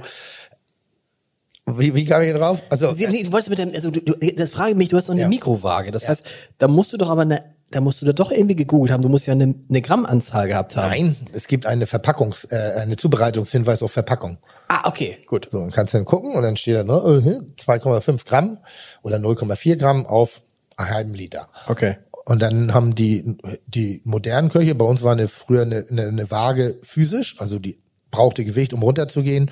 Und die haben alle so diese Kokswaage da zu Hause. Ich weiß nicht, ob aus dem privaten Konsum oder ob das wirklich nur für die Kulinarik ist, aber da gibt es so ein Bindemittel, Agar Agar und so ein Kram. Man muss als Koch auch, ist mir aufgefallen, schnell rechnen können und viel rechnen können. Da habe ich manchmal gestaunt, wie schnell du das hingekriegt hast. Und manchmal aber auch nicht. Hast du dich dann verrechnet? Also jetzt in, ich, Also so richtig so mit Dreisatzsachen und so waren dabei, wo ich dachte, wow, Melzer. Nö, du kalkulierst ja, du musst ja schnell kalkulieren, Bestellung etc. Du weißt ja, weißt ja ungefähr, wenn du ein Kilo hast, du kannst du so und so viel Portionen. Also ich glaube, das ist so ein Automatismus, den man Mhm. irgendwann entwickelt. Das ist ja auch alles Pi mal Daumen. Misst du eigentlich Aber normalerweise, Backen- normalerweise misst Du du, fragst aber auch viele Fragen. Ich, Entschuldigung, Ich einmal ja. die Backengeschichte zu Okay, Ende. Backen. So, und beim Kochen ist es Ah, so, ob backen ich jetzt, schon zu Ende? Nee. wenn ich 150 Karotten, äh, 150 Gramm Karotte in ein Rezept gebe, stimmt dieses Rezept von vornherein nicht, weil Karotte ist nicht gleich Karotte. Tomate ist nicht gleich Tomate. Knoblauch ist nicht gleich Knoblauch. Das ist eine Orientierung. Also hast du die Freiheit und die Berechtigung, ein bisschen dran rumzuschrauben. Beim Backen, das Verhältnis von Ei zu Fett, zu Zucker, zu Mehl, welches Mehl, welchen Glutengehalt, das ist was ganz anderes. Und wie willst du aus dem Bauch raus, ohne eine Waage, ohne dass du ein Rezept im Kopf hast, ohne dass du weißt, welche Verhältnismäßigkeiten, was nachempfinden? Also ist diese Aufgabe per se kein Kochen. Backen ist kein Kochen. Das heißt, sobald wir backen müssen, regen wir uns wahnsinnig auf. So, das ist immer alle das Gleiche. Küche? Alle Küche? Nee, äh, nur die, die nicht googeln. Die anderen, die anderen haben immer auf einmal eine Liste da und haben ein Rezept runtergeschrieben, wo ich sage, genau. Genau. Der Einzige, der es sehr ehrlich betreibt, das ist Tim Raue. Der bringt so das Kochbuch des Originalkoches mit und liest einfach ab. Also das ist auch, aber wir haben keine Regeln. Das ist so, es ist kein, es geht nicht um Fairness, es geht um die Freude, es geht um die Lust, es geht um die Art und Weise der Problemlösung, es geht um, um die Art und Weise, ich scheiter gerne. Aber was ich aber noch lieber mache, ist, wenn ich am Boden liege, mich selber rauszureißen und es ist mir gestern zum Beispiel herausragend gelungen und in meiner bockigen Art und Weise was zusammenzukloppen, was dann auf einmal in 20 Minuten so dicht am Original ist, wofür der acht Stunden braucht. Das feiere ich komplett ab. Da ist mir auch Punkte komplett egal, weil das nervt die auch manchmal richtig. Und das wird, den Spaß würde ich mir versauen, wenn ich google. Wann vergisst du, dass du gefilmt wirst?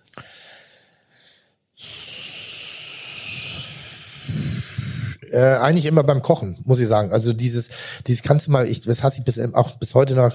Der, der erste Tag ist für mich der anstrengendste, weil da muss ich warten, bis die Box ist. Manchmal sind wir zu früh da, manchmal sind wir zu spät, dann müssen wir dies, das, dann soll ich nochmal da durchs Bild laufen und da. Das ist wichtig für die Ästhetik des Formates, weil wir tolle Bilder kreieren. Ähm, da sind unfassbar schöne Kamerabilder dabei, auch von den Ländern und von den Leuten, von den Menschen ähm, und teilweise auch von mir. Aber das mag ich nicht so gerne, weil das wirklich nur so ein Snippet ist. Das ist so ein bisschen das, was äh, Mutti, rück, rück, rück, rück noch, jetzt ein bisschen mehr noch so. Und das nervt mich nicht. Also diese, da gibt's Anweisungen, ne, damit das Bild gut ist. Und beim Kochen ähm, wollten sie mal ähm, mir Anweisungen geben. Haben sie gesagt, äh, kannst du das, kannst du nochmal nachsalzen bitte? Und ich so, wie dumm kannst du fragen, bitte? Also, weil, weil du bist echt tight. Du willst gut performen. Du bist wahnsinnig ehrgeizig dabei. Ähm, und da gab es eine Situation in Mexiko, wo ich dem Kameramann Schläge angedroht habe, wenn er noch einmal fragt. Und wenn er mir noch einmal Wie viele Kameramänner? Ist es ein Kameramann? Es ist ein Kameramann, einer. Ein Tonmann. Ja. Nur zwei Leute, die Ja, und eine, Re- eine Realisatorin. Okay. Die, die sozusagen, die, die weiß, die weiß alles. Der Kameramann weiß nichts, der Tonmann weiß nichts, die wissen die Stadt. Nur die Realisatorin weiß alles. Und ich hatte einen Fall in Hongkong zum Beispiel, da war ich in Hongkong und bin ins Hotelzimmer gegangen.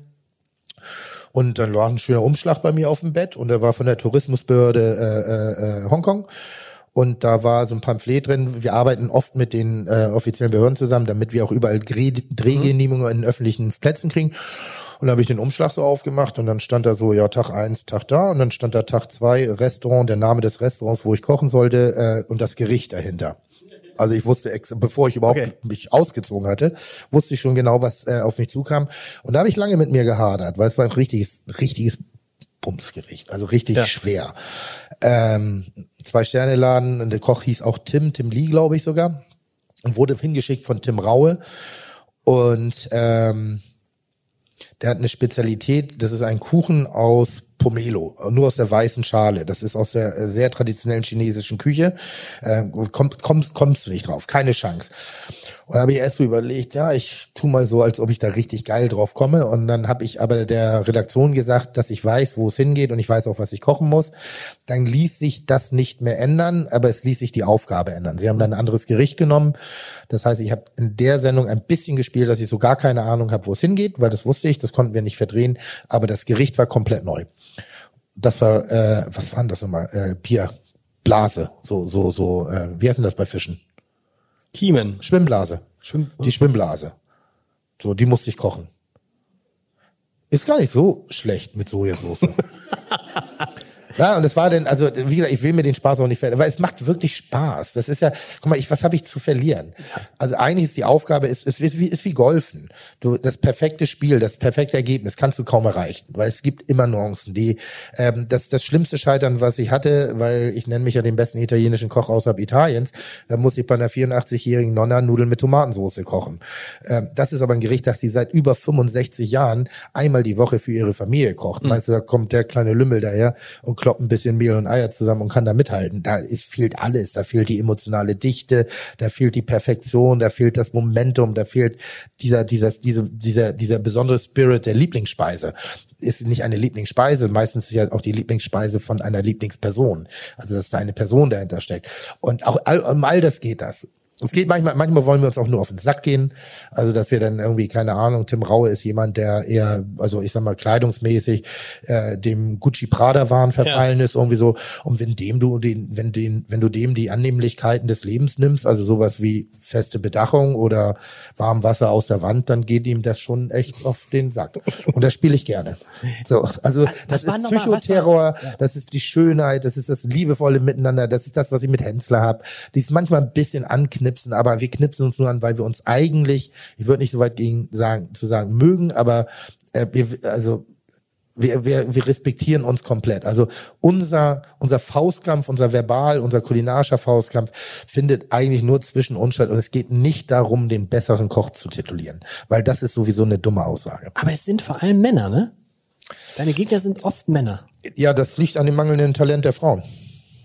Ja, immer, wenn wir, wenn das, Wollen wir ein bisschen Stimmung machen? Nein, nein, nein. Aber- aber- das, war, das, das ist ist- eine, das ist eine meiner, da habe ich das erste Mal gelernt, Nein. vorsichtig mit Humor. Ja. Das hat mein, eine meiner ersten Presseveranstaltungen, die ich jemals hatte, war im Darling Harbor, hieß das damals, unten am Hafen. Da, da ging es, keine Ahnung, ich weiß nicht mehr, worum es ging. Auf jeden Fall waren äh, alle Frauenzeitschriften, Magazine, alles war da, eine Präsentation von irgendwas, waren noch zwei, drei andere äh, äh, Köche auch da. Und da wurde mir die Frage gestellt, eben, woran es liegt, dass es so wenig Frauen in der Spitzenküche gibt. Und ich dachte, ich bin witzig und es waren fast nur weibliche Journalistinnen und sag so, naja, die haben halt kein Talent. Boah, war da die Stimmung im Keller. Du. Und ich habe da das noch, aber es gelang mir dann auch nicht, war nicht cool. War, ähm, nee, es ist wahnsinnig wenige Frauen. aber die Frage ist ja berechtigt, woran liegt das? Wenn man die Sterne Köche sich anguckt, das sind halt überwiegend Männer. Die, ja, also da, da gibt es die eine oder andere These, aber generell bei Frauen, äh, bei Kitchen Impossible ist, dass sie nicht mitmachen wollen, weil sie Kochen überhaupt nicht als Wettbewerb empfinden. Auch das Leben nicht als Wettbewerb. Ah. Das heißt, du sehr du versuchst, aber du versuchst möglichst Ja, ja. viel mehr Frauen zu kriegen, genau. Ja, ja, also wir kriegen viele Absagen. Ganz, ganz viele Absagen, die sagen, nee, das ist nicht unser Ding. Dem bin ich auch manchmal zu primitiv, die Sprache, wo sie sagt, das bin ich, das müsst ihr nicht sein. Ihr könnt euch so ladylike benehmen, wie ihr wollt. Aber die sehen auch Kulinarik überhaupt nicht im Wettbewerb. Und jetzt muss man sagen, jetzt auch, warum sind ähm, auch, auch die, die, die Köche in der Spitzengastronomie sind nicht immer die besten Köche. Was wir aber können oder was ich und das sieht man ja auch bei mir, Steffen und anderen Heinis irgendwie so, wir feiern halt wirklich den letzten Dreck ab, als ob das die Offenbarung schlechthin ist. Also Und das ist, machen ja, Frauen halt nicht. äh, Das ist also ich früher habe ich es noch mal mit der alten Welt mit diesem klassischen Klischeeverhalten, wenn der Mann kocht zu Hause.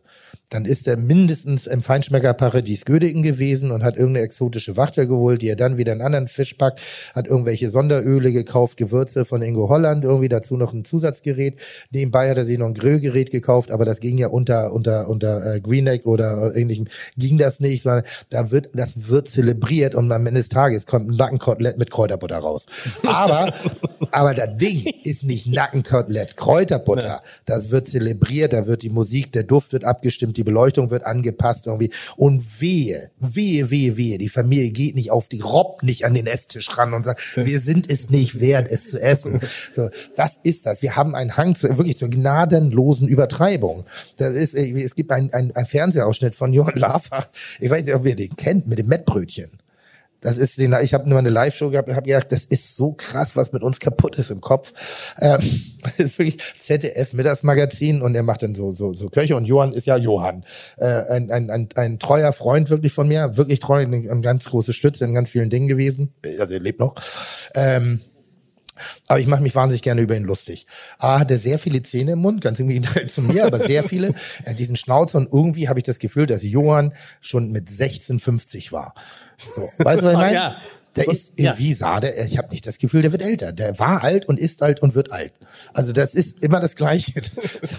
und dann steht er in seiner Kochjacke und hat so einen Johann Lafer Schriftzug da und das ist so ein bisschen so ZDF Fernsehstudio, also wirklich unemotionaler geht nicht mehr, um sowas zu machen. Und dann bereitet der allen Ernstes im deutschen Fernsehen, im zweiten deutschen Fernsehen, öffentlich-rechtlich finanziert, ein Mettbrötchen zu für die, für, das kann den, den muss ihr googeln. Das ist so sensationell. Und dann hat er halt das, das Brötchen halbiert und dann macht er so dieses Schweinemett da drauf und dann sagt er, und jetzt machen wir noch schön ein Muster rein und macht mit der Messerklinge Karos da rein. Und dann kommt rechts kommt die äh, Rezeptanleitung, wird eingeblendet. Da steht dann vier Brötchenhälften, 300 Gramm Hack, Hack, eine gehackte Zwiebel. So und dann drückt er das noch so in dieses Zwiebelding rein und dann legt er ein Blättchen Petersilie drauf und als ob also du äh, sabbert nicht, aber du denkst, der sabbert währenddessen und guckt dann so mit so einem Boah, ich sag mal, wenn ich nachts um zwei einen Menschen mit diesem Blick auf der Straße ja. begegnen würde, würde ich die Polizei rufen, weil ich, das ist nicht, das ist nicht. Und dann guckt er so in die Kamera, lächelt er und sagt, und das, meine Damen und Herren, würde ich jetzt am liebsten mit auf den Weg geben. Und ich liebe diesen Ausschnitt, weil wie dicke Eier musst du haben, um ernsthaft dich ernst zu nehmen bei der Zubereitung eines Hackepeterbrötchens? Und kennst du eine einzige Frau, die, die der das nicht zu dumm wäre. Ja. Ich nicht. Das ist so. Wir mögen das. Das ist, das hat, glaube ich, viel damit zu tun und es ist ein Verdrängungswettbewerb. Muss man auch sagen. Also du musst auch pumpen. Das musst du machen, denn äh, wir, kochen. Mehr machen wir nicht. Da ist nichts, da ist nicht mehr dahinter. Wir schaffen tolle Situationen, tolle Atmosphären, aber wir Einzelpersonen sind nur Köche. Und was wir machen, machen tausend Menschen, Millionen Menschen weltweit jeden Tag ein, zwei, drei Mal. Nur die machen alle nicht, äh, rufen nicht den Zirkus Roncalli an, wenn es darum geht, ein Hagepeterbrötchen aber es ist schon, aber, aber es ist, das ist der ganze Deal dahinter. Ah, aber es ist schon cool, wenn man kochen kann, ja. oder? Es ist eben schon, also es ist schon auch sexy, wenn man kochen kann. Nicht? Ich muss jetzt gerade an Horst Lichter denken und ganz ehrlich, da, mir, da fällt bei mir nicht der Schlipper, wenn ich das sehe. Ich weiß nicht, wie es euch geht, aber bei mir nicht. Äh, Nein, es ist, es ist eine der dümmsten Fragen, nicht du deine jetzt, sondern die mir oft gestellt wird. Äh, was, was kann ich denn kochen, ich weiß, äh, um, um, um meine Angebetete ins Bett zu kriegen? Nein, das ist ja Quatsch. So, und dann kann ich halt nur sagen, und das ist inzwischen leider nicht mehr korrekt, ich fand es früher sehr witzig, Alkohol oder K.O.-Tropfen. Ähm, was, was so, was aber sexy dahinter ist, wenn du kochst, kochst du für jemanden. Genau. Und egal was du kochst, ob du eine Scheibe, kennt ihr nicht das Ding, dass wirklich eine, eine, eine, eine Brotscheibe, die von einem anderen geschmiert ist, besser schmeckt, als wenn du sie selber schmierst. Das ist das Ganze. Oder ein das, Mettbrötchen. Oder Mettbrötchen von Johann Lava. das würde ich jetzt mit auf den Weg geben. äh, oh, sexy, Johann. Ähm, aber dieser, dieses Momentum, dieses, wenn, wenn, wenn, wenn jemand was tut für dich, um dir eine gute Zeit, einen guten Moment zu geben, das ist sexy.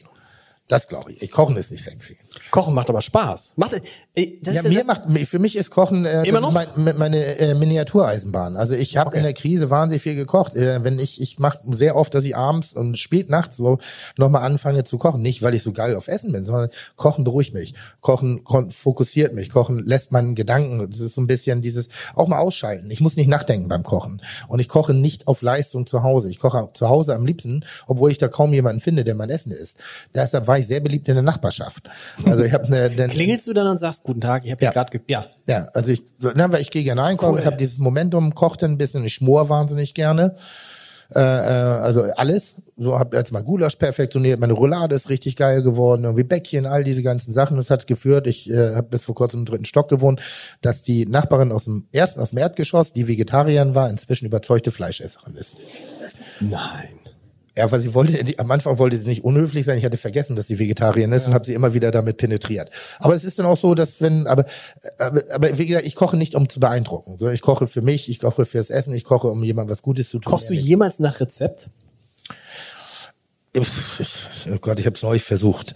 Ist in der, Kata- weil ich, mein, mein Ding, also ich lese wahnsinnig, ich blätter wahnsinnig gerne Kochbücher, weil ich das toll finde. Ich finde das schön, finde das Ästhetik, ist wie andere Leute Blumengestecke angucken oder so. Ich schaue mir gerne Teller an und manchmal entdecke ich was, was mich inspiriert, was zu machen und dann mache ich was und gefällt mir das nicht so und dann gucke ich mir das Rezept an. Neulich habe ich versucht, was Philippinisches zu kochen.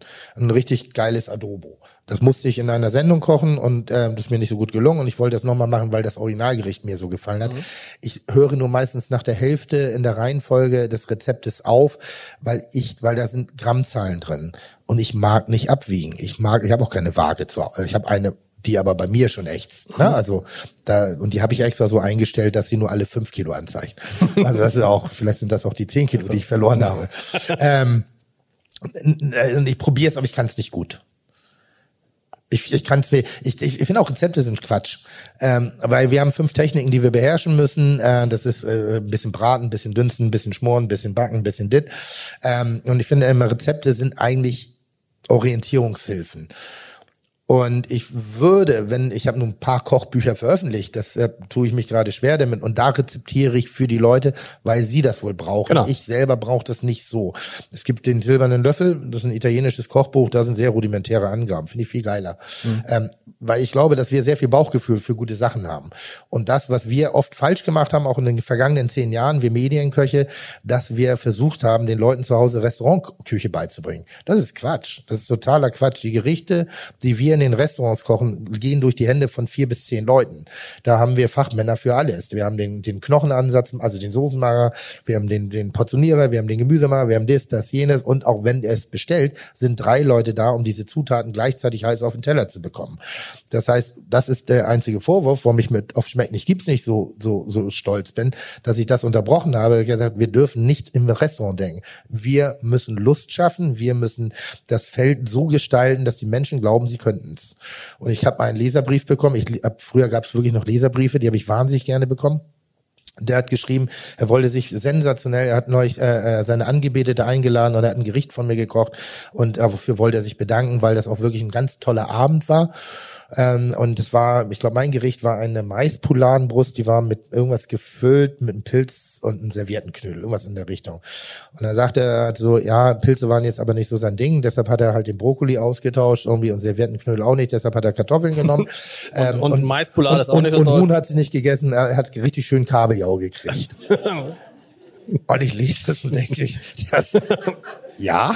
Und dann halt nochmal Danke für das schöne Rezept. Und ich denke so, ja, ich habe meinen Job getan. Ich habe ich es richtig gemacht. Er hat Lust gehabt, was zu kochen. Er hat sich getraut. Er hat alles richtig gemacht. Er hat es einfach variiert. Er hat es abgeändert. Er hat sein Bedürfnis uns angepasst und und hat das dann gemacht. Und das fand ich ganz zauberhaft. Und ich finde, das ist auch eigentlich, ich bin gegen Rezepte. Ich bin also ich ich allein als Person. So, das ist, das hat manchmal nachteilige äh, äh, Momente, weil schmeckt nicht alles, was ich mache und es sind sogar oft äh, Rückschläge dabei, weil ich aber auch nicht sicherheitskoche. So bei mir mein Nachteil ist, deshalb bin ich auch kein klassischer Restaurantkoch. Äh, das ist auch der der der Vorteil, ein, ein Grundstein meines Erfolges, wenn ich das so sagen darf. Ähm, Im Weißen Haus hatte ich ähm, war ich alleine am Herd. Ich hatte noch einen Spüler, der hat mir ein bisschen geholfen, plus äh, dann später, als es wirtschaftlich ein bisschen besser ging, einen zweiten Koch dazu. Und ich langweile mich, wenn ich dreimal, drei Tage hintereinander für 40 Gäste, da sind dann so zehnmal dasselbe Gericht, da denke ich, boah, können ja auch mal was anderes bestellen. Jetzt hatte ich aber nichts anderes auf der Karte. Also habe ich, bin ich nachmittags losgegangen zu Bibo, das ist mein Fischhändler, Homer Lerch und Co. und habe ein bisschen Kaffee getrunken und wir haben dummes Zeug gelabert und ich habe den Fisch mitgenommen, habe den zerhackt und habe dann mir, mir spontan Abwechslung in den Speisezettel ge getan und habe das dann den Leuten natürlich auch, auch verkauft, weil ich ja auch selber, das heißt, ich habe mir Befriedigung geschaffen im Beruf. Und ähm, habe dadurch eine sehr spontane Küche entwickelt. Also wenn du meinen Küchenstil äh, bezeichnen wolltest, dann könnte ich nur sagen intuitiv und spontan. So viel auf den Moment, viel in der Sekunde, viel Pfannengeschmecktes. So bis auf diese, auch das Schmor, meine Gerichte schmecken immer anders. Ich kann nicht das gleiche zweimal hintereinander kochen. Die einzige Ausnahme, wo ich sage, da bin ich relativ dicht dran, immer am selben, äh, ist das Steckrüben-Eintopf meiner Urgroßmutter. Das ist das einzige Rezept, wo ich das Gefühl habe, das ist ein Traditionsrezept. Selbst meine Bolognese, für die ich auch echt bekannt bekannt, auch zu Recht bekannt bin, positiv bekannt. Ähm, ähm, die, die ist mal so, die ist mal so, aber die ist immer geil. Aber die schmecken mal mehr, mal das ein bisschen säuerlicher, mal tomatiger, mal ein bisschen kräutigere. Das hat viel mit meiner, mit meinem Bedürfnis zu tun, weil auch das hier ändert sich täglich. Also heute Morgen habe ich bestimmt besser geschmeckt als jetzt gerade, weil jetzt bin ich auch nach den acht Stunden Reden, bisschen Kaffee trinken, noch nichts gegessen, irgendwie so, so jetzt ist da, würde ich wahrscheinlich ganz anders schmecken. Wenn du sagst Rezepte, Kochbücher, verkaufen sich Kochbücher eigentlich gut? Meine ja. Das soll nicht immer so arrogant klingen. Aber was heißt, was heißt gut? Reden wir da über 10.000, über 30.000, über also ich, was redet man da? Ich, ich, Welche Größenordnung? Ich rede immer nur von den von den Highlights. Äh, äh, eins meiner Kochbücher hat sie 1,2 Millionen Mal wow. verkauft. Und das, das war das erste. Das erste. Ja. Stimmt mein Eindruck, dass da habe ich leider, das, das ist das Einzige, was ich dahinter nicht erzähle, leider war ich nur marginal beteiligt. Oh. Weil das war. Weil es das, weil es das erste war. Es war du das warst, erste. Glücklich ich. Ich, ich, war so, ich war jung, brauchte das Geld und alle dann, also du machst ja deine Fehler. Ja. Nee, also wirklich mit Kochbüchern verdient man kein Geld. Nee. Nee, da ist auch echt nicht viel Luft nach oben für dich drin. Und dann kriegst du halt 14 Cent so pro Buch. Es ist immer noch wahnsinnig genau, viel Geld, Geld. Ja, aber, aber denkst trotzdem, du dann, naja, aber. Normalerweise hättest du vielleicht zwei Euro pro Buch gekriegt. Äh, ein Simmel kriegt fünf. Ja. Und in dem Moment war ich in Simmelsphären. Also das dabei so, das ist so. Aber das, aber ich bin trotzdem, das war überhaupt nicht bösartig. Ich durfte ein Kochbuch machen. Wie lustig ist das? Hm. Das ist so meine, meine. Bist du dann in den Buchhandlungen hintergegangen, hast das Kochbuch so dass es auch jeder sehen kann, ja, hingestellt? Ich, ja, schon. Habe ich gemacht. Macht ich glaube, das macht jeder. Ja, natürlich. Also das ist so, das ist auch ein bisschen, ich hab, wir haben es vorhin einmal kurz erwähnt, ich finde, dass Bücher machen ein Geschenk ist. Ja. Und ich nehme Bücher machen wahnsinnig ernst. Die ersten zwei, das waren die sendungsorientierten Bücher, da war ich mit einem Team drin, aber ich hatte gar nicht so viel Einfluss auf die Gestaltung der Bilder, weil ich noch nicht wusste, wo ich hingehe. Und ab dann habe ich mehr und mehr das Heft übernommen. Und ähm, ich, ich möchte damit was hint nicht hinterlassen, aber ich möchte dem Wert entgegenkommen, den mir ein Buch gibt. Mhm. So, weil ein Buch ist, ich habe das von erzählt, so eine Art Einrichtungsgegenstand. Ich finde das immer ganz toll, wenn ich irgendwo nach Hause komme oder irgendwo ein oder irgendwo sehe, dass da ein Buch von mir steht. Da bin ich richtig stolz. Also mhm. das ist so, ja gut, da ist das ist, das heißt, da ist was Bleibendes. Das ist eben anders als Zeitschriften, die sind eher temporärer. Da kann man auch mal schneller arbeiten. Aber Bücher bedürfen für mich einer ganz großen Aufmerksamkeit und ich mache sie mit meinem Team zusammen komplett selber. Das heißt, jedes Gericht seit dem Kochbuch, ja, ist von mir gekocht. Bis auf die asiatischen, die sind von Marcel Stut gekocht, der kann das besser. Das hat David Safir mal erzählt. Kennen Sie vielleicht den Autor von Mises Karma? Äh, kennst du nicht David Safir, Mises Karma? Ist das ein Kochbuch? Nein. Das ist ein Roman. Auf jeden Fall, auf Mises Karma wäre auch ein gutes Kochbuch. Auf jeden Fall ist der mal auch in einen Buchladen gegangen mit, äh, hat dann mit seinem kleinen Sohn und hat den Buchhändler gefragt, sagen Sie, Entschuldigung, haben Sie äh, von David Safir, Mises Karma? Ja? Und dann sagte der, ja, haben wir. Und dann sagte der Sohn so, das ist nämlich mein Papi. Und dann war es natürlich ein bisschen unangenehm. Ja, wenn man sein eigenes Buch, wenn man fragt, ob nee, das, einzige, ein, das einzige Mal, dass ich äh, das du, könnt, du konntest es ja gar nicht mehr machen. Du konntest ja nicht hingehen und sagen, guten Tag, haben Sie von Tim Melzer das neue Kochbuch? Na, aber ich habe es mal gemacht, aber nicht äh, aus Bösartigkeit oder aus, aus mit irgendwelchen Hintergedanken, sondern äh, die, wir warten, es gab Lieferengpässe. Also ich hatte keine, okay. keine eigenen Exemplare mehr und äh, brauchte aber für eine Veranstaltung welche und bin zu Thalia an der Münkerbergstraße gefahren und habe dann zehn Kochbücher von mir gekauft. Hm. Und was hat die Frau und, an der Kasse, der Mann an der Kasse gesagt? Äh, die, wahrscheinlich hat sie gedacht, der hat echt ein Problem. Ja. Äh, so. so. War es denn aber ganz lustig lustig war, es artete zu einer spontanen äh, äh, Autogrammstunde aus, so dass dieser Kochbuchsektor, ich habe dann äh, Autogramme auch in meine Bücher gegeben, allerdings auch in die Bücher vom Schubeck, vom Hensler, von Otto, de, von Otto de Lengi, Jamie Oliver, äh, also da war so einmal alles bunt, äh, bunt bei. Man stimmt mein Eindruck so ein bisschen, dass der Otto Lengi euch alle so verdrängt aus den Kochbüchern. Wenn man geht und auch wenn ich jetzt zu Freunden komme, überall Jotam Otto Lengi. Man kann eigentlich kaum noch zum Essen gehen abends. Ja. Alle kochen Otto Lengi. Ich finde den auch super. Ja. Aber ich muss natürlich sagen, du bist natürlich allein schon, du wirst ja schon allein beim Einkaufen so aggressiv, Mhm. weil das ja so unter 20 Zutaten geht's ja nicht. Und da sind ja Sachen dabei wie Zatar Mhm. oder so, von denen ich vorher nie gehört habe. So. Und das macht nicht, aber die Sachen schmecken schon mega, finde ich. Also Du grundsätzlich. bist Kreuzkümmel, ich weiß, nicht deins, ne? Grundsätzlich ist es so, dass ich, wenn ich mich, wenn ich mich darüber echauffiere, mache ich das auf humorvolle Art und Weise und ohne Respekt. Wenn ich noch einmal in meinem Leben auf einer Party kleine Karotten mit Kreuzkümmel nach Otto de Lengi bekomme, dann packe ich die in den Briefumschlag und schicke die nach Hause wieder zurück. ey, ich hasse diese Karotten, ey. Das ist eine, das ist so wie ein Feigensalat mit Mozzarella von Jamie Oliver. Kann ich auch nicht mehr sehen. Äh, ist geil, das ist super. Schmeckt gut. Und jede, jede, jeder, Jeder. Bereich, jeder. Und pass auf, das geht so weit, dass ich sogar sage, auch der Thermomix hat sein Gutes, was ich eigentlich mir sehr schweren Herzens über die Lippen geht, weil äh, der mich einfach penetriert in der Visualität überall, wo ich hingehe. Aber ich finde, jedes Stück, jedes Stück Arbeit, jedes Kochbuch, jedes Produkt, jeder Trend, der ein bisschen diese Welt von Kulinarik auch für uns weiter öffnet, ist ja positiv. Zumindestens, wenn es was mit Selbstkochen zu tun hat. Und natürlich habe ich meine Vorlieben und meine persönlichen nicht so gerne essge Dinge. Und bei mir gehört ein bisschen die Levante-Küche dazu. Ich finde die gar nicht so geil äh, wie alle anderen. Ähm, ähm, das ist jetzt so eine gesunde, trendige Hipster-Küche, die auch viele gute, bestimmt viele gute Dinge hat. Ähm, ich mag sie nur gar nicht so gerne. Also das sei auch äh, mir erlaubt. Das ist nicht, dass ich sie hasse, aber ich mag kein Kreuzkümmel. Und ich denke immer, oh Gott, ich bin so froh, dass ich keinen Brei mehr fressen muss, also irgendwie, seitdem ich zwei Jahre alt bin. Und ich bin ganz froh, dass ich das nicht mehr tun muss in der Form. Es gibt dann wieder Dinge, die ich sehr geil finde, die ich, die ich, die ich spektakulär und aufregend empfinde in dieser Küche. Aber ich finde, Otto de Lengi hat eine wahnsinnig schöne Ästhetik, er bietet wahnsinnig gute vegane und vegetarische Alternativen Absolut. an, die sexy sind, die nicht mit Verzichtsküche daherkommen, sondern die, die einfach auch uns alle bewegen. Und deshalb kann ich äh, das gut heißen. Und Wollen wir mal über das- ich glaube, der Konkurrenzgedanke ist von der Außenwelt viel größer betrachtet äh, als, als von uns selber empfunden. Ja. Wollen wir mal das interessant über Vegetarier und Ve Veganer sprechen? Ja. Weil man hat ja so, wenn man so den in bestimmten Blasen die ähm, Diskussion, die Debatten verfolgt, denkt man es gibt eigentlich kaum noch jemanden, der Fleisch isst.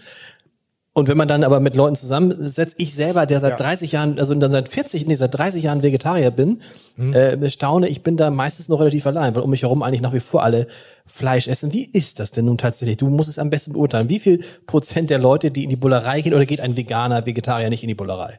Doch.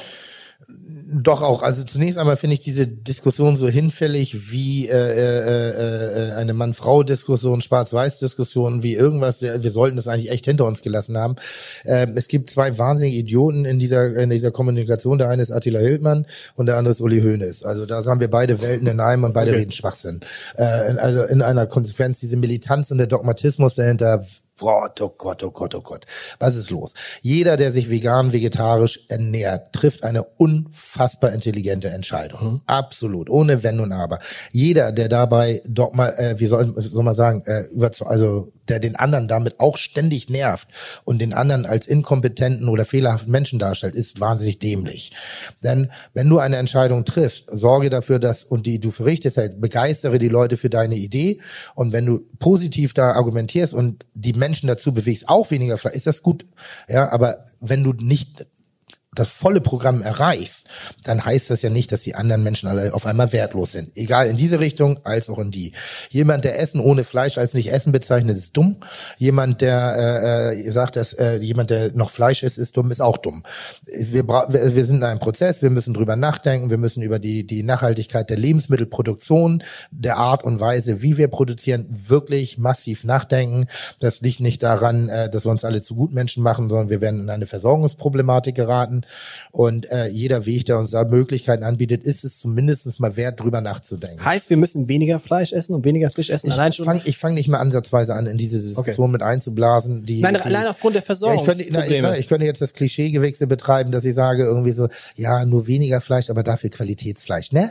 So, bitte nicht. Das ist so, das ist Quatsch. Äh, äh, Alternativen bieten, weil überprüft man wirklich, ist, isst man jeden Tag Fleisch? Nein.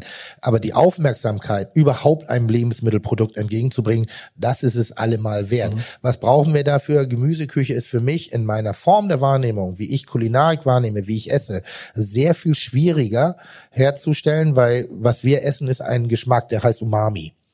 Umami ist der All-in-Geschmack. Das ist sozusagen das Plus-Minus der Geschmacksknospen. Die Mischung aus süß, sauer, salzig, wir nehmen auch Schärfe bitte dazu und auch Fettgeschmack. Da bildet sich ein Gesamtgeschmack draus, was wir plump daher bezeichnen, und das mag ich das Wort, lecker wenn uns was lecker ist. Das ist ein, ein bestimmtes Momentum, was den Speichelfluss anregt. Das ist eine Vollmundigkeit, die oft entsteht.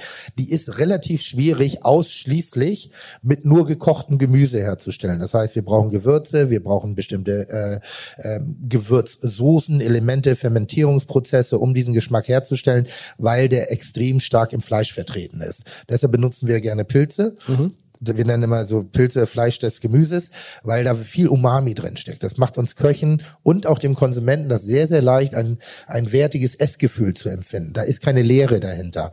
Ähm, es gibt jetzt diesen Trend der Misopasten, der Sojasoßen, der, der, der, der Reisfermentieren. Die bedienen alle das Gleiche, weil die einer der, es ist relativ einfach, Umami ohne Fleisch herzustellen, aber nicht ohne fleischliche Produkte. Käse, Parmesankäse ist ein, ein, ein Würzmittel.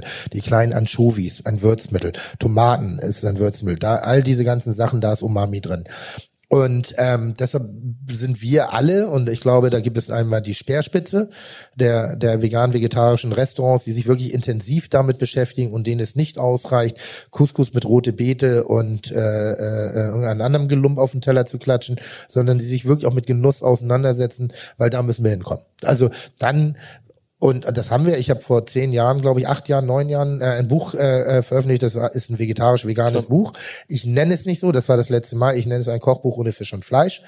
Ähm, und ähm, während wir das hergestellt haben, war der Untertitel äh, Greenbox Fett durch vegetarisch, ähm, weil es eine voluminöse, lustvolle, reichhaltige, äh, wirklich manchige, geile Küche ist und weit entfernt, weil wir haben uns zwei Dogmen auferlegt. Okay, ich benutze kein Speck, aber ich benutze auch definitiv kein Vollkorn. Mhm. So, also das, weil, weil das ist, das ist immer dieses Übersteigern. Erstmal Genuss herstellen.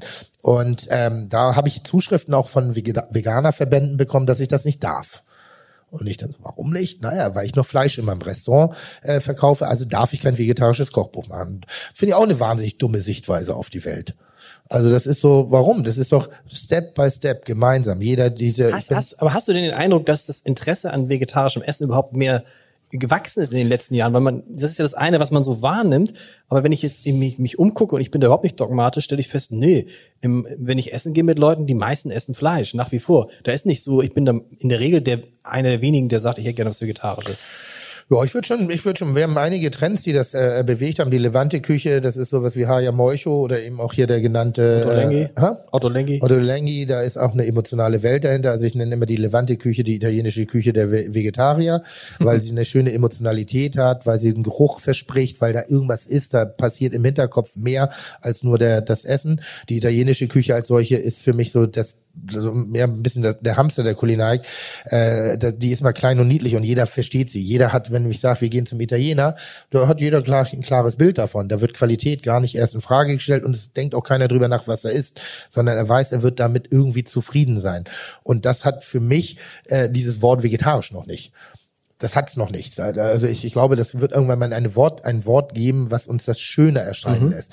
Noch wird es als äh, äh, bei veganen Essen, da zucken alle und sagen, ja, das kann ja nicht lecker sein. Dann sage ich immer Pommes Ketchup. Mhm. Ist vegan. Mhm. Und wenn Pommes Ketchup als vegan verkauft wird an den Schulen, kann ich euch versprechen, essen 50 Prozent der Kinder keine Pommes mehr. Äh, weißt du, was ich meine? Das ist, das, das jagt den, den Menschen Angst ein und es ist so, es ist falsch, so dogmatisch darüber zu denken. Es ist, wir reden von Genuss. Und es ist doch nicht meine Sache, dir vorzuschreiben, wie und was du zu essen hast. Absolut nicht. Interessant ist, es gibt so ein Experiment von Matthias Gefrörer, den du auch kennst, Guts, äh, Gutsküche Wolfsfelde. Ja, ja, macht mich wahnsinnig. Macht dich wahnsinnig? Ja. Wieso? Äh, weil er es richtig gut macht. Das macht mich wahnsinnig. nee, der macht es, tatsächlich, muss man erzählen, der hat seine Karte nach Corona umgestellt und bietet jetzt an der Zusatzkarte Fisch und Fleisch an, kleine Sachen. Und ansonsten bietet er nur noch vegetarische Gerichte an, mhm. zu dem Preis, den er vorher genommen hat für die Fleischgerichte. Mhm. Und sagt, somit kann ich meinen Preis halten. Dadurch, dass der Wareneinsatz aber ein anderer ist, komme ich auf meine Kosten. Und ich habe ihn gestern nochmal gefragt, weil ich ja wusste, dass wir uns heute sehen, sage ich, was hat das denn getan? Und er sagt, 70 Prozent der Leute bestellen kein Fisch und kein Fleisch mehr, einfach weil das Angebot jetzt da ist. Das mhm. heißt, man kann die Leute schon, wenn man das möchte, umerziehen. Ja, klar. Also ich, ich sehe das Problem auch nicht. Ich sehe nur diesen diese Umschreibung. Also Matthias Föhr äh, macht in Wuchsfelde äh, die Gutsküche. Mhm. Äh, wahnsinnig attraktiver Koch. Äh, mir manchmal schon fast zu attraktiv in der ganzen Welt, weil auch das der Gutshof ist echt toll gemacht ja. und das ist auch so opulent. Das hat nichts nichts knochiges. Das ist äh, äh, fast so ein bisschen so wie Bilitis in, in, in, in dieser Welt. Und er kocht vegetarische Gerichte und du kannst als Beilage Fisch und Fleisch. Genau. Das heißt, das ist, weil, und da, da der Gedanke ist, war auch wirklich intelligent, weil die Kreativität der Gerichte spielt sich fast immer in den Beilagen ab. Also beim Steak sind es die Soßen und die Beilagen. Das Steak ist ein Steak, das haue ich auf den Grill, da brauche ich mich als Koch nicht gefordert. Schneide ich runter, packe drauf, mache noch Salz drauf. Also da, da, das war's. Aber um da eine Abwechslung herzustellen, die auch mir eine Handschrift, eine kulinarische Handschrift verleiht, muss ich mich in den Beilagen abarbeiten. Und das hat Matthias sehr schlau verstanden, packt das als Hauptbestandteil in die Karte. Und für denjenigen, der jetzt sagt, ja, aber ich will aber Fleisch, sagt er, ja, Fleisch ist die Beilage. Das heißt nicht, dass er weniger oder, oder kleinere Portionen macht. Es ist nur, er geht anders in der Herangehensweise. Und er macht es halt echt gut. Mhm. Das muss man wirklich sagen. Das Wo, ist, so. ist, das, ist, das, ist das jetzt ein, ist das ein Einzelgänger? Ist das einer, der damit einen neuen Trend setzen kann? Nee, der, also, ähm, ich sag mal, in der Art und Weise, in welcher Ästhetik er das macht, ist er derzeit noch ein Einzelgänger, ja. Mhm. Weil wir, auch wir Köche sind ja, glaube ich, auch wie, wie ihr Journalisten, äh, wir meinen uns ja auch ein bisschen abheben zu müssen von dem jeweils anderen und sind auch mal ein bisschen muggelig und gucken ein bisschen neidisch links und rechts. Und es gibt eine, eine, eine, äh, und ich verstehe mich da selber nicht so ganz genau, eine Küchenentwicklung, ein Trend, der nennt sich Nova Regio, der ist jetzt schon seit ein paar Jahren äh, äh sehr deutlich sichtbar, würde ich sagen, ist aus, die, aus der skandinavischen Nordic Cuisine übernommen, dass die Leute extrem auf eine Regionalität gehen. Ähm, teilweise mit einem, einem, einem dass sie in einem Radius von mit Produkten arbeiten von unter 25 Kilometern. Also die verarbeiten nichts anderes außer Dinge, die sie innerhalb von 25 Kilometern bekommen. Das heißt, die verzichten auf Tomaten, äh, auf Zitronen und die verzichten auf Produkte wie Pfeffer. Also für uns Selbstverständlichkeiten kommen nicht zum Einsatz. Ähm, das finde ich eigentlich ganz spannend. Aber irgendwie mag ich die Leute nicht, die das machen. also das ist so, weißt du, wenn du was eigentlich gut findest, aber irgendwie passt das Umfeld nicht. Ich war mal ein Restaurant in Hamburg, ich sage nicht welches, die Küche war toll, aber die anderen Gäste waren so doof. Und ich bin dann halt da nicht mehr hingegangen. So, ich habe das versucht, aber irgendwie dachte ich, nee, die anderen nerven mich. Obwohl das Essen so schön war. Und das habe ich mit dieser Küche. Und Matthias ist, glaube ich, so ein bisschen da, wie soll ich sagen, die hört zu davon geworden. Also äh, Matthias ist so, der macht das echt schön. Der macht das wirklich, also ich, du könntest, wenn, äh, müsst ihr mal gucken, wie heißt, weißt du, wie seine Instagram-Seite heißt? heißt? Gutsküche Volksfelde einfach. Heißt das so? Genau. Ähm, da, da sind, da, das, das sind glückliche Bilder. Und manchmal geht mir diese Glücklichkeit auf den Sack, weil ich, ich brauche auch manchmal den Schweißtropfen noch dazu. Und manchmal habe ich, wenn du das so siehst, dann denkst du auch, dass der Pups nach Pfirsich riecht, weil alles nach Pfirsich riecht in dieser Welt. Und das ist aber so schön. Und ähm, ich glaube, dass es wichtig ist, dass wir diesen Konzepten genau den Raum reingeben und äh, äh, dass es ein guter Trend ist, weil wir mehr und mehr, und du siehst auch, wenn Trends gut sind, dass sie in, die, in den Supermarktketten ankommen. Mhm. Und wenn wir bestimmte äh, äh, Gruppen uns anschauen, sehen wir, dass trotz des großen industriellen Angebotes auch mehr und mehr regionale Regale auftauchen. Und natürlich ist es auch ein Verkaufsargument, weil wir kaufen uns auch glücklich, in, indem wir uns selber green labeln. Ähm, und wenn da steht regional und wenn da steht irgendwie jetzt mit weniger und solchen Sachen, dann greifen wir da auch ganz gerne zu, ohne zu verstehen, was es ist, weil dieser Begriff regional ist nicht geschützt, den darf jeder für sich selber mal definieren. Also was ist regional? So in, wenn ich in Weltenbummler wäre, dann wäre Frankreich auch noch regional. Mhm. Dann würde ich erst sagen, ab dem nächsten Kontinent ist es nicht mehr regional. Aber es, so, das kann jeder für sich selbst definieren.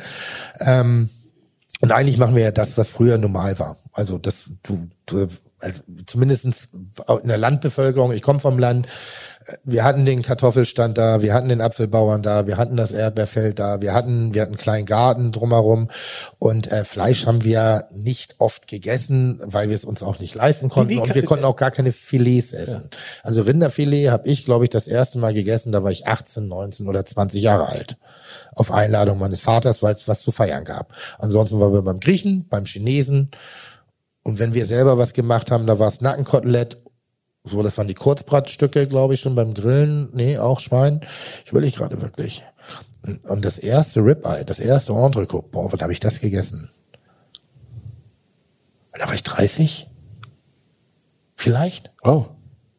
Nein, ich war Koch, ich hatte ja nichts. weißt du, also, ja, Moment, aber du hattest auch, du hast auch diesen Top, in diesen Top-Küchen, in denen du gearbeitet hast. Ja, das, Ess, das Essverbot. Wie das Essverbot? Nein, das ist ja das, das ist ja das, das Krude, weshalb ich diese Welt auch manchmal nicht verstehe. Ähm, das, was wir machen, was, was, was, was auch die ambitionierten Köche machen, ist wirklich bewundernswert, ist Hochleistungssport. Ähm, das ist ein, eine extreme Arbeitsweise in, in dem Hang zum Perfektionismus, in den Koordinieren der Abläufe, in den Produktbeschaffungsmaßnahmen. Wir haben ein wunderbares Wort in dem Wort Lebensmittel, das Leben drin. Das heißt, die, die, die Produkte verändern sich. Das müssen wir ständig ausgleichen, um unseren Ansprüchen als auch den Ansprüchen der Gäste gerecht zu werden. Und äh, das ist ein enormer Druck. Und wir haben die Eigenschaft, dass wir, wenn wir 100 Gäste kochen, äh, 99 geben Applaus und der eine pfeift, wir hören nur das Pfeifen. Wir hören nicht den Applaus. Also wir, wir, wir haben eine Selbstkritik, das ist manchmal echt grenzwertig, behandlungsbedürftig. Und ähm, Warum erzählst du Essen, du sollst was ganz anderes. Du sollst ja eigentlich sagen, du hast gekocht früher in Top-Restaurants ja, und du ja. durftest da selber nicht. Ja. Ihr habt nicht am Ende ja, gesagt, ich dachte so, am Ende so einem Tag, da sagen sich die Köche, mein Gott, jetzt haben wir gekocht, der letzte, letzte Gast ist zufrieden, jetzt kochen wir nochmal schnell für uns alle was zusammen und essen gemeinsam. Das habe ich nur in zwei Restaurants erlebt, in denen ich arbeiten durfte. Ähm, ansonsten war Essverbot in der Küche. Also wenn du Glück hattest, konntest du den Schweinenapp, also das ist jetzt ein bisschen übertrieben, aber ähm, ich weiß nicht, ob jemand weiß, haben wir Köche hier, was Klärfleisch ist? Klärfleisch ist eigentlich Hackfleisch, was man noch in der Suppe rein, also in einen Fond reingießt, um diese, um diesen Fond zu klären. Der stockt, sammelt die Schmutzstoffe ein und das ist eigentlich Schweinefutter. Daraus haben wir Bolognese gekocht für Mitarbeiter. Ähm, das, also die Wertschätzung des Mitarbeiters in der Kulinarik, im Kulinarischen ist relativ gering. Da ist nicht viel. So, ich habe zwei Ausnahmen. Das ist Gennaro Contaldo, äh, das genannte Neil Street Restaurant, in dem ich gearbeitet, wo ich sage, das ist mein Mastermind. Der mhm. hat alles in die Wege geleitet, was ich empfinde, was ich spüre, was ich gerne sein möchte, wo ich hin möchte, was ich als Gastronom Aber man muss es, muss man es als Koch nicht essen, um zu wissen, wie es schmeckt? Also nur meine probieren? Meinung, ja, ja. Das ist meine Meinung. Aber der Koch hat auch nicht so viel Respekt vor sich selber. Das kommt auch noch dazu. Ähm, also da haben wir immer einen Salat, eine Pasta, einen Hauptgang und ein Glas Wein getrunken. Und wer es auch wirklich gut gemacht hat, muss man sagen, äh, war Christian Rach. Der hat auch ein anständiges Personalessen gemacht in, seinem in seinem Tafelhaus damals, hat auch eine Flasche Wein hingestellt, hat uns was über Wein erzählt und hat immer gesagt, die Pause ist wichtig und ihr müsst auch in euch ein bisschen investieren. Und hat, da haben wir auch Kulinar. Wir sind aber nie an die Edelprodukte rangekommen. Steinbutt habe ich weit nach 30 das erste Mal gegessen. So, und nicht mal so, wenn du es dann gemacht hast, schnell mal ein Stück abgeschnitten? Nee, geht nicht. Ja, ein Stückchen abgeschnitten, ja, ja. aber wir reden von Essen. So, ja. weil schnell irgendwie was reinschieben ist ja kein Essen. Weißt du, ich meine, das ist ja, du, aber das Genießen, das Verständnis überhaupt aufzubauen, ja. das ist eine der größten Mängel, die wir haben in der Ausbildung, dass wir den Leuten Genuss nicht beibringen. Wie soll ein 16-Jähriger oder 16 bis 18-Jähriger, der in die Ausbildung reingeht, der hat ja erstmal ganz andere Interessen. Ja, also erstmal, bevor der, der, der, der möchte Mädel oder ein Kerl oder da, das sind andere Dinge. Der versteht ja noch nicht Genuss. Genuss hat was mit Erfahrung zu tun. Du musst ein bisschen lernen, du musst Vergleiche ziehen können. Und wie oft soll das passieren? Mein erster Job, der mir angeboten worden ist, ich habe es vorhin erzählt, ich war deutscher Meister in der, der Auszubildenden. Mein erster Job war auf Sylt, ich nenne nicht bei wem, ähm, den ich annehmen sollte. Das waren äh, 70 Wochenstunden, äh, ein Tag frei, ein Zimmer äh, äh, zum Teilen äh, im Schichtverfahren beschlafen sozusagen. Entlohnung waren 700 Mark und 300 sollten abgezogen werden fürs Zimmer. Ihr Bier ja Schweinebacke. Ja. Dann geh mal von den 400 noch mal essen. Also das ist so das Letzte, woran du denkst. Ich bin dann, ich habe danach nicht viel mehr verdient, aber ich war in England. Da war, da tat es nicht so weh, weil dann war zumindest das Abenteuer der, der außerhäusigen Welt. Aber da habe ich auch nicht viel mehr verdient. Aber das ist das, was wir falsch machen. Dass wir, äh, wir, wir gehen immer von Technik und Erklärbaren und eigentlich so ein Klack, Klack, Klack Funktionsbereich aus. Aber es ist Genuss. Es ist eine Art von Wie Kultur. machst du es in der Bullerei? Weil gerade zum Beispiel auch dein Servicepersonal, ja. wenn die das nicht gegessen haben und mal geschmeckt haben, haben, wie sollen die darüber reden? Äh, jeder Mitarbeiter, wenn er eingestellt wird, kommt, wird von uns zum Essen eingeladen mhm. und darf sozusagen die Bollerei erleben, weil wir finden, das ist wichtig, egal in welcher Position, dass er einmal so diese Luft einatmet, wie fühlt sich der Gast, was ist das, was sieht er selber, wie empfindet er das. Oftmals waren sie aber auch schon bei, von, mhm. bei uns zum Essen und mochten das. Ähm, aber das ist das Erste. Das Thema Personalessen ist bei uns auch ein großes Problem. Ähm, dass, ähm, ich, ich versuche, dass es qualitativ gut gekocht wird. Das sehen meine Köche manchmal anders, weil das muss auch in ihrem Zeit Schedule manchmal nur hingeschlammt werden. Jetzt habe ich einen neuen Trick gerade, probiere ich aus, dass sie ihre Lieblingsgerichte kochen. Da sie sagt, so und kocht auch für die anderen einfach, dass sie so ein bisschen Emotionalität reinkriegen und von sich was für die anderen geben.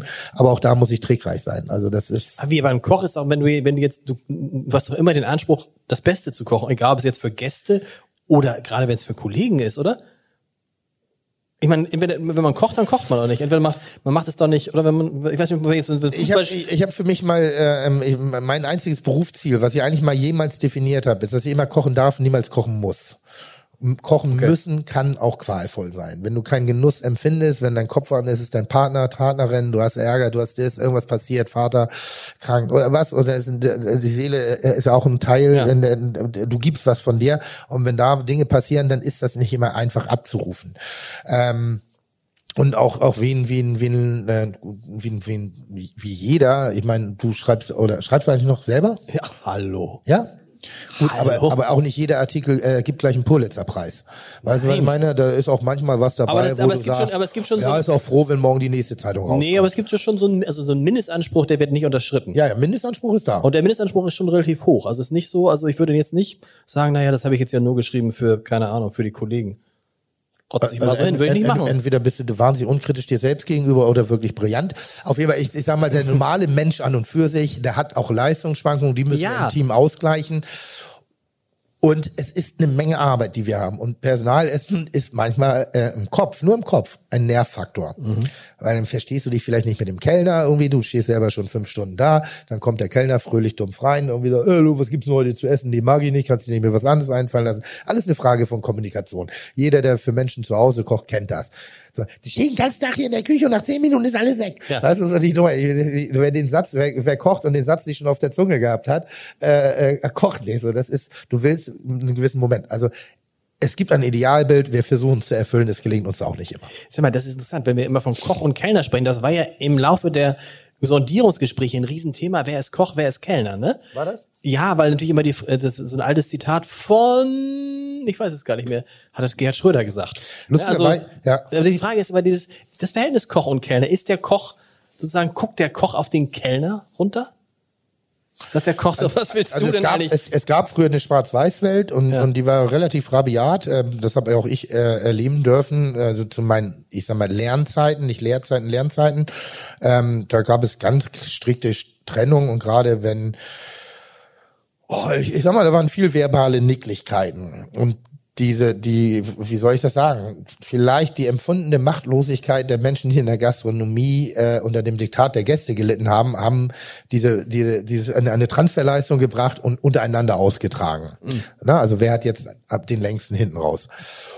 Und da gab es drollige und lustige Momente, die äh, auch der, also ich, ich war selber dabei. Ich habe mich dann zurückgezogen, als es zu wild wurde. Es gab bei uns mal in einem Restaurant Wong eine Massenschlägerei weil einer der Kellner dem Patissier immer die Petitfours weggefressen hat. Und zwar auf so, und Petitfours sind ganz kleine Pralinen. Ähm, die sind oft handmännisch sehr detailliert hergestellt und auch nur in gering, geringen Stückzahlen. Und meistens, ich sag mal, mit einem kleinen Plus nach oben, aber abgezielt hergestellt, was kostet Zeit etc. Und das war ein italienischer Kellner und der hat immer gewartet, hat einen Bon abgegeben und wenn dann der Patissier irgendwas aus dem Kühlhaus holen musste oder sich gebückt hat beim Kühlschrank, hat er sich eingenommen. Oder auch wenn er einfach mal vorbeigegangen ist, Teller abkriegen. Und irgendwann hatte der Patissier, der war aus Neuseeland, war ein Tier, wirklich, der hat äh, äh, äh, fünf Schafe gleichzeitig scheren können. Das war ein mhm. Ding. Hat einfach gewartet, der Kellner streckt die Hand aus und er holt einfach nur aus und haut ihm direkt ins, also direkt ins Gesicht. Dann wollten Leute dazwischen gehen, das hat nicht ganz funktioniert, weil die dazwischen gegangen sind, haben sich auch geprügelt. Es endete damit, dass sich Köche und Kellner im Laden geschlagen haben, bis die Polizei kam. Oh. So, das war ein, ein, ein, ein ich, wir haben es haben wir es auf Seite 1 geschafft? Nee, Seite 3. Seite 3 waren wir, glaube ich. Äh, weil es war wirklich ein Gewaltexzess. Das war irre. Das war, das war, also. Du mittendrin oder hast du dich so ein bisschen an der Seite? Ich, ich habe von denen angefeuert. Ich, ich hab gesagt, ja, ja, genau, gibt's ihm da. Ja, blöder. So, nee. Aber es war schon krass. Es war, war, war eigen. Aber ist es, gibt es einen Unterschied zwischen den, zwischen der Kochbrigade und der Servicebrigade? Oder verstehen die sich als Team? Äh, ich glaube inzwischen mehr und mehr. Ich glaube, ähm, es gibt natürlich äh, äh, einige Köche, die abwertend auf den Kellner herunterblicken, weil der angeblich ja nur Teller tragen kann, dass der aber auch genauso informiert und genauso kommunikativ aufgebaut sein muss über die Inhalte und Zubereitung der Gerichte und das auch noch verkaufen, dass er ja mein Dealer ist sozusagen. Das verstehen mhm. die manchmal nicht. Also versaus ist ja auch nicht mit der Hand, die dich füttert. Also der kann das für dich entscheiden. Der kann dich in die Scheiße reiten, indem er sagt, ja, ja, Sonderwünsche, gib her, Gluten, mhm ja, ja gerne. Und Sonne. Ja, natürlich, was mit grünen Apfel. Sie lieber mit roten Apfel? Gerne. Kein Problem, macht unsere Küche gerne. Hier, du Arschloch. So, so dann stehst du da und dann sagst mach das doch nicht. Freunde dich an mit ihm, sei doch nett. Und andersrum genauso. Genau. Andersrum genauso, weil auch der Koch hat auch äh, bestimmte Möglichkeiten. Äh, Tisch 12, ich brauche den ganz dringend, die sind schon ganz ungeduldig. Ja, ja, in zwei Minuten. Hm. Ja, Tisch 12 hast du vor 20 Minuten, ja. dann verzögerst du. aber diese Welten sind vorbei. Ja. Also ich, ich kenne, ich kenne das so nicht. Muss ich wirklich sagen. Ich achte drauf, dass Leute, äh, dass Menschen bei uns gut kommunizieren, dass die, die, die dürfen Auseinandersetzungen haben, die dürfen auch äh, streiten, aber die dürfen nicht respektlos untereinander werden, also auf Augenhöhe, weil sie was erreichen wollen oder weil sie eine Sache aus der Welt schaffen können. Also ich würde sagen, bei uns ist es relativ gleich aufgestattet. Was hältst du von der offenen Küche? Gibt es in deinen Läden? Wir haben ein Fenster zum Reingucken, ganz mhm. offen. Also dieses äh, äh, komplette Konzept, denke ich. Man kann reingucken bei euch, genau. Das ist aber, das ist natürlich nicht. Na, es ist unterschiedlich. Also wenn ich privat bin, koche ich gerne mit den Leuten drumherum, irgendwie so, weil es kommunikativ ist. Wenn ich nur eine offene Küche habe, damit man mir dabei bewundert, wie ich den Altar in Blattgold äh, äh, äh, schmücke, dann mag ich das nicht. So, und ich selber bin auch jemand, bis auf ganz wenige Dinge, eher uninteressiert am Kochhandwerk.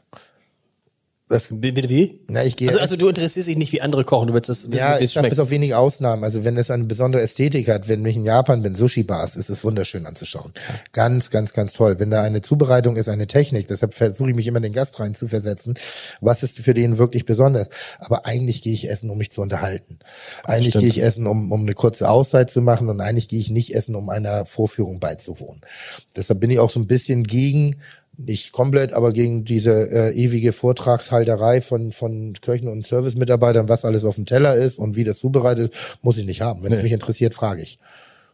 Stell ab. Oder erklärt es mir danach. Das kann auch sein.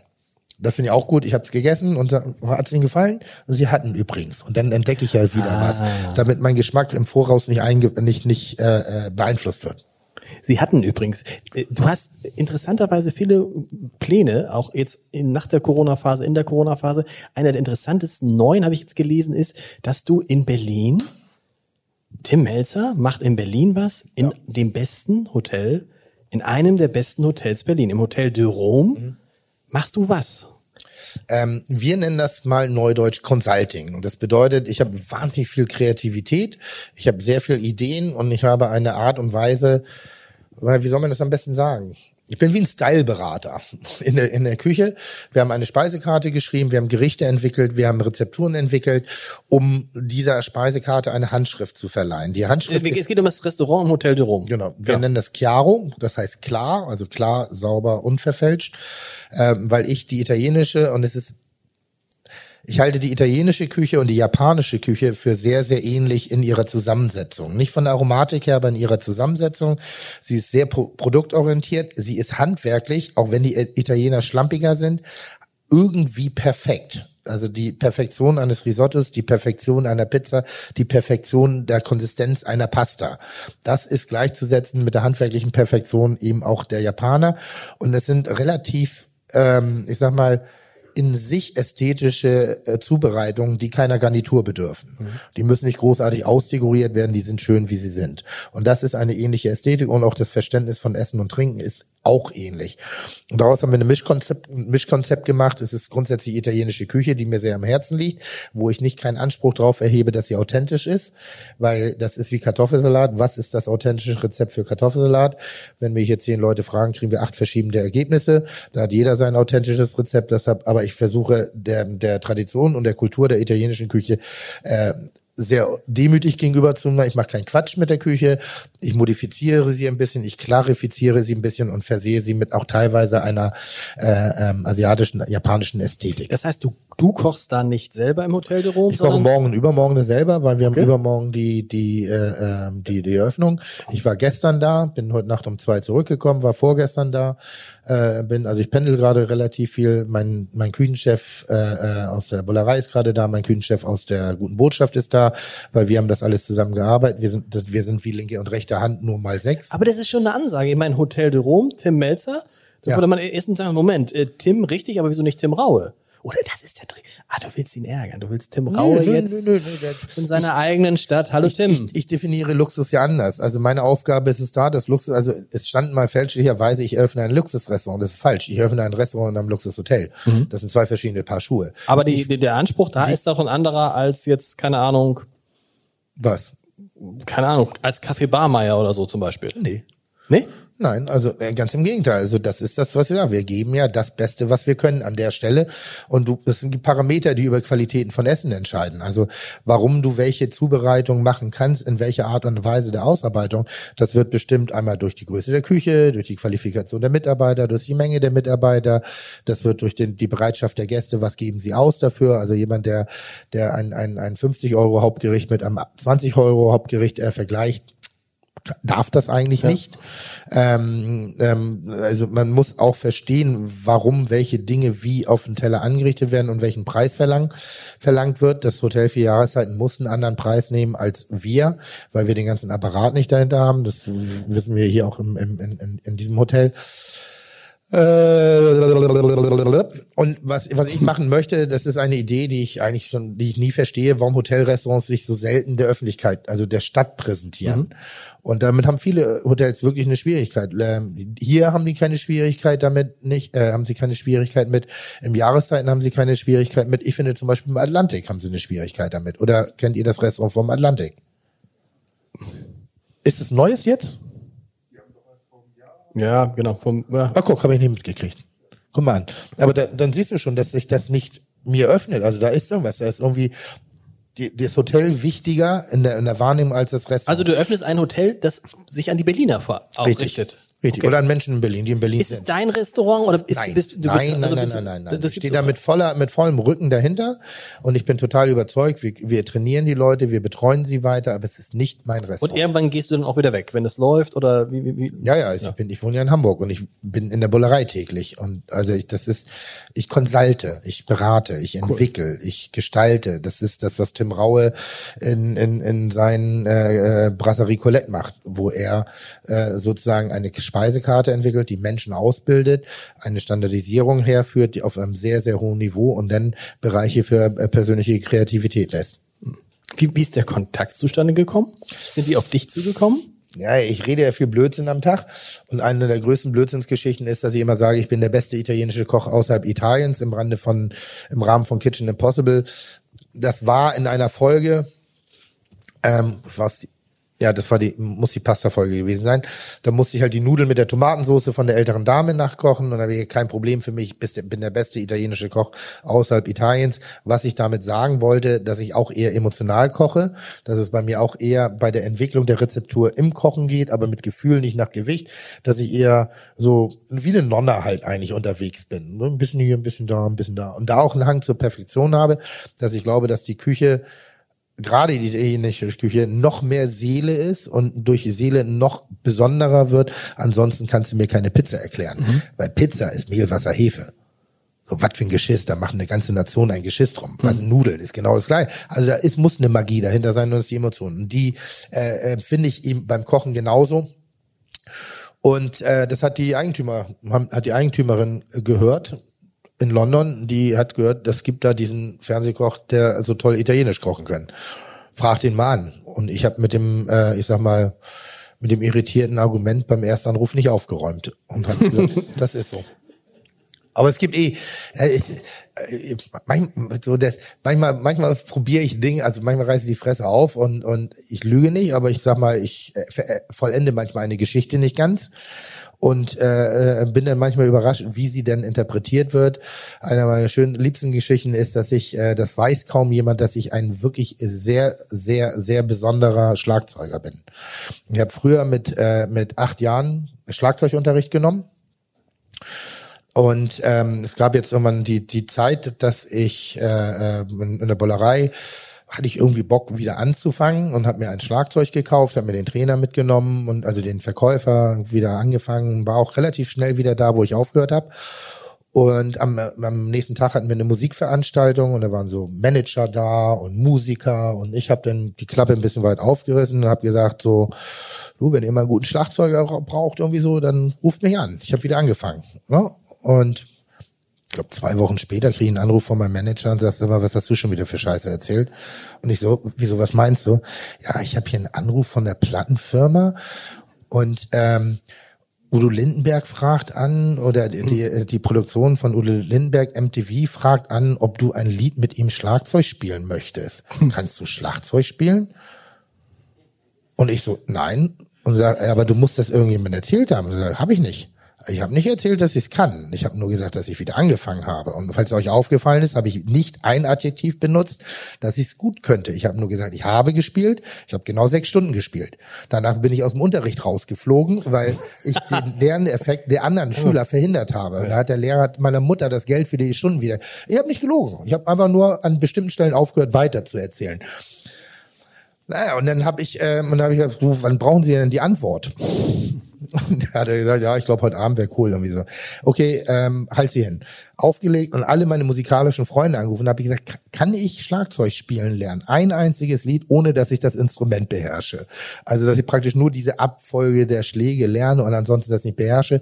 Und da haben sie alle mir weit von abgeraten. Es war, es war eine Live-Aufnahme, es war Udo Lindenberg, es war das bei NTV Unplugged? NTV Unplugged Konzert. Und dann, ja, mm, das ja. ist ein bisschen mutig, was ja. du da vorhast habe ich gesagt, habe ich meinem Manager Bescheid gegeben, habe gesagt, sag ab aus terminlichen Gründen. das heißt, wir haben aus terminlichen Gründen abgesagt. Das ist das Lied, was Stefan Raab nachher gespielt hat. Ah. Wo er gespielt hat, ja. dafür war ich wohl vorgesehen. Genau. Dann hat irgendwann Udo Lindberg bei uns die Plattenpromo den DVD-Promo von seinem Live-Konzert. Und Udo so, hey Timmy, ne? also kommt auch immer rein und sagt dann so, Timmy, du hier, irgendwie, wir kennen uns aus dem Intercondi, als ich Azubi war, irgendwie, da war der schon ganz feiner Kerl, irgendwie so, und oh, ich habe gehört, du musst Schlagzeug, und dann machen wir hier so ein bisschen nachher eine kleine Session, irgendwie so, die ersten drei Lieder machen wir so, dann hole ich dich auf die Bühne und dann machst du das so und erzähl. und ich so, Udo, keine Ahnung, ich, ich kann kein Schlagzeug spielen. Ich kann es nicht. Ne? Und, oh, mach dir keine Sorgen, ich kann das, dann machen wir das. Äh, Udo, versteh bitte, ich kann es nicht. Ich mach das auf gar und dann habe ich gesagt, ich komme nicht, ich mach's ja, nicht. Ja. So, aber nicht und äh, wollte dieses Argument nicht wahrhaben. Dann geht die Geschichte weiter. Ich sitze denn an dem Abend an einem Tisch und die Plattenfirma sitzt da und ich mache endlich die Geschichte auf. Erzähl, ich kann es nicht. So, dazu muss man sagen, ich habe auch Autogrammkarten drucken lassen. Ich am Schlagzeug freier Oberkörper mit Fake-Tattoos und äh, äh, Bandero, also in aller Konsequenz. Ich habe auch eine goldene Schallplatte bekommen für die erfolgloseste äh, äh, Drum Session ever äh, oder Veröffentlichung einer Schallplatte mit null verkauften Einheiten. Ich sitze also an diesem Tisch, da sitzen Leute von der Plattenfirma und äh, ich erzähle die Geschichte, dass ich es wirklich nicht kann. Ich bin, ich habe kein Rhythmusgefühl, ich kann es, ich wäre es gerne, ich sei ein unerfüllter Lebenstraum von mir, stehe auf und gehe und jemand von mir sitzt noch am Tisch und die was war das? Ich weiß nicht, welche Position sie hatte, aber relativ hoch in der Plattenfirma sagte, das ist so unfassbar, wie bescheiden der Tim Melzer ist. Also jeder andere würde sich hier in den Mittelpunkt drängen und er ganz bescheiden im Hintergrund, mit dem müssen wir unbedingt mal was machen. Und irgendwann vom Jahr poppte das mal wieder ganz kurz auf, das Gerücht, ich könnte Schlagzeug spielen. Ich kann kein Schlagzeug spielen. Ich kann es nicht. Udo Lindenberg ist aber ein gutes Stichwort. Ja. Udo Lindenberg soll ja, äh, das steht fest, Ehrenbürger der Freien und Hansestadt Hamburg werden und du kennst ihn. Ähm, ich, wir alle wissen, dass das für ihn ein Lebenstraum ist. Ja. Ein absoluter Lebenstraum. Das ist sein größter Wunsch und der sehr glücklich war, als Peter Schensche ihm das erzählte. Was spielen solche Sachen für dich eine Rolle? Also wenn es tatsächlich so eine Auszeichnung gibt, die mehr ist als, also der Deutsche Fernsehpreis ist auch toll, keine Ahnung, Bambi, goldene Kamera, eins, zwei, drei, aber so, wenn es dann sowas ist, wo, wo man merkt, das hat zum Beispiel mit diesem, mit dieser Stadt was zu tun, das hat mit der Gemeinschaft zu tun. Ist das, also äh, wünscht man sich als Koch auch mal Ehrenbürger Hamburgs zu werden? Ist das Also Ehrenbürger finde ich gut, ja. Das finde ich schon, schon, muss man wirklich sagen. Und das mache ich jetzt überhaupt nicht ja. irgendwie lustig oder sonst. Also Ehrenbürger ist schon, also wäre ich, warum nicht? Bist ähm, du in Emshorn Ehrenbürger? Ist deine Geburtsstadt?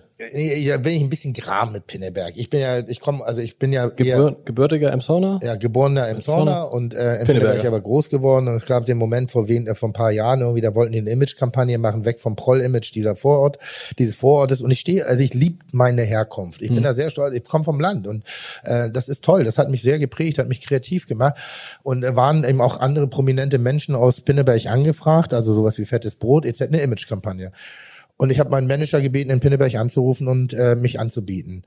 Und habe eine Absage kassiert mit der Aussage, sie wollen ja weg vom prolligen Image. Das hat mich ein bisschen traurig gemacht. Nein. Das habe ich für, so, seitdem, Nein. seitdem sind meine Wünsche bescheidener. Es wäre schön, wenn vielleicht mal ein Wendehammer in irgendeinem Neubaugebiet nach mir benannt wird. Weißt du? Nee, so, aber das ist so, in so einer, in so einer, also es gibt auch auf der Autobahn so wenigstens das. An der Autobahn gibt's links so, wie heißen das? Modellhäuser. Wie heißen das? Musterhäuser, ja. Vielleicht, wenn man da eine, so eine Sackgasse nach mir nennen würde, wäre das schon ganz Ich hätte klein. gedacht, du seist auf jeden Fall irgendwie Ehrenbürger von Emson oder von Pinneberg. Nein, nein, nein, weit davon entfernt. Also die, die nehmen das, die nehmen mich da nicht so ernst. Vielleicht, weil ich in Hamburg bin. Ähm, äh, was ich aber bin, ich bin ja Ehrenalster Schleusenwärter. Und da muss ich echt sagen, das macht mich richtig, richtig stolz. Weil ähm, es gibt ja eine Re also äh, eigentlich so ein Gesetz in Hamburg, man nimmt keine Orden an. Und deshalb muss es alternative Auszeichnungen geben. Und Ehrenalster Schleusenwärter sind ganz tolle Persönlichkeiten Möglichkeiten vor mir gewesen, mit einem unfassbaren gesellschaftlichen Impact in die Stadt, mit einem kulturellen Impact und mein, mein sehr, sehr guter, viel zu früh verstorbener Freund Jan Vetter hatte mich damals wohl vorgeschlagen und äh, das ist durchs Gremium gewunken worden. Weißt, du, ja nicht, weißt du nicht, wer in diesem Gremium sitzt? Nee. Du auch? Ach, dann, dann mal vielen Dank an der Stelle. Wirklich. Du weißt ja nicht, für wen ich gestimmt habe, doch. Nein, aber das, das, das war so eine, so eine kleine, äh, zauberhafte, sehr, sehr bedeutender äh, äh Moment für Tatsächlich, mich. Ja, das war, fand das wahnsinnig, wahnsinnig schön, ähm, weil ich auch gesehen habe, wie stolz Jan drauf war. Und ich weiß, weiß auch, wie Jan stolz drauf war, dass er es war.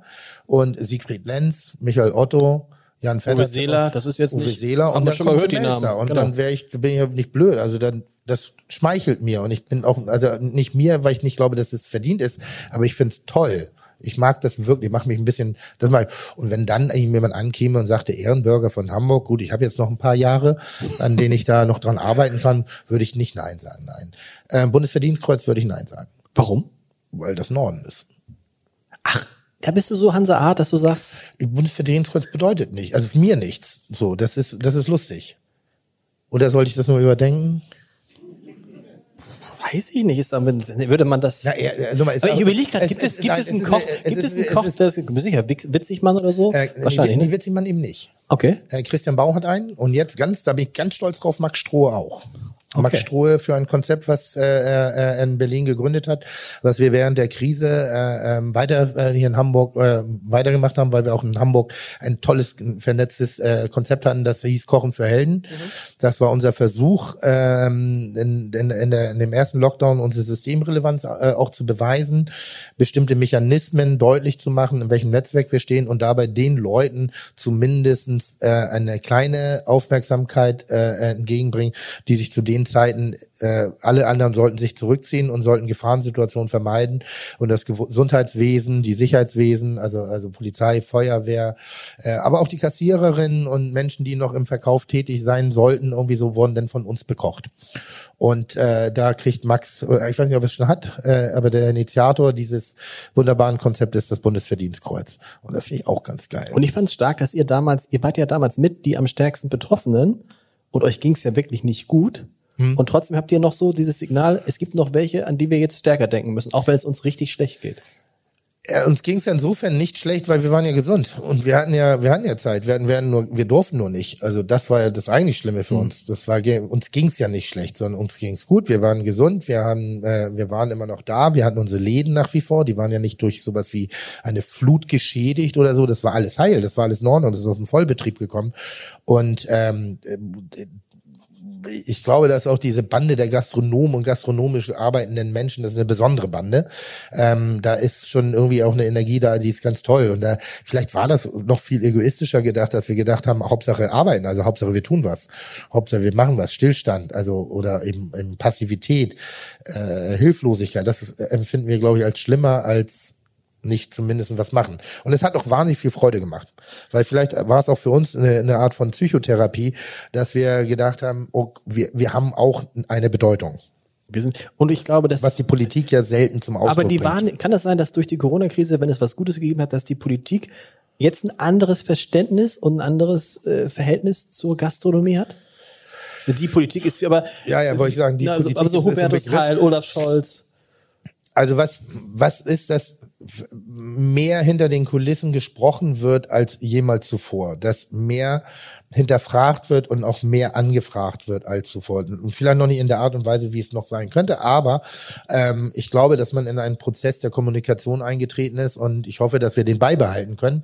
Denn es gibt Problematiken in unserer Branche, wie in jeder anderen Branche auch, äh, ähm, die vielleicht noch ein bisschen einer Weiterbearbeitung bedürfen. Ist nicht die ein Kernproblem, dass ihr ihr seid ja nicht nur Gastronomie, ihr seid ja ein extremer Bestandteil der deutschen Kultur. Ihr seid ja, ihr seid ja eine, ein, ein Kulturbetrieb. Essen ist ja Kultur. Ich meine, ihr, ja, also ja, also wenn du in dem, also die Kultur war ja dann, also war auch hatte einen Schattendasein in der Pandemie, aber das war schon, darüber wurde gesprochen, das war wichtig, die muss erhalten werden und so.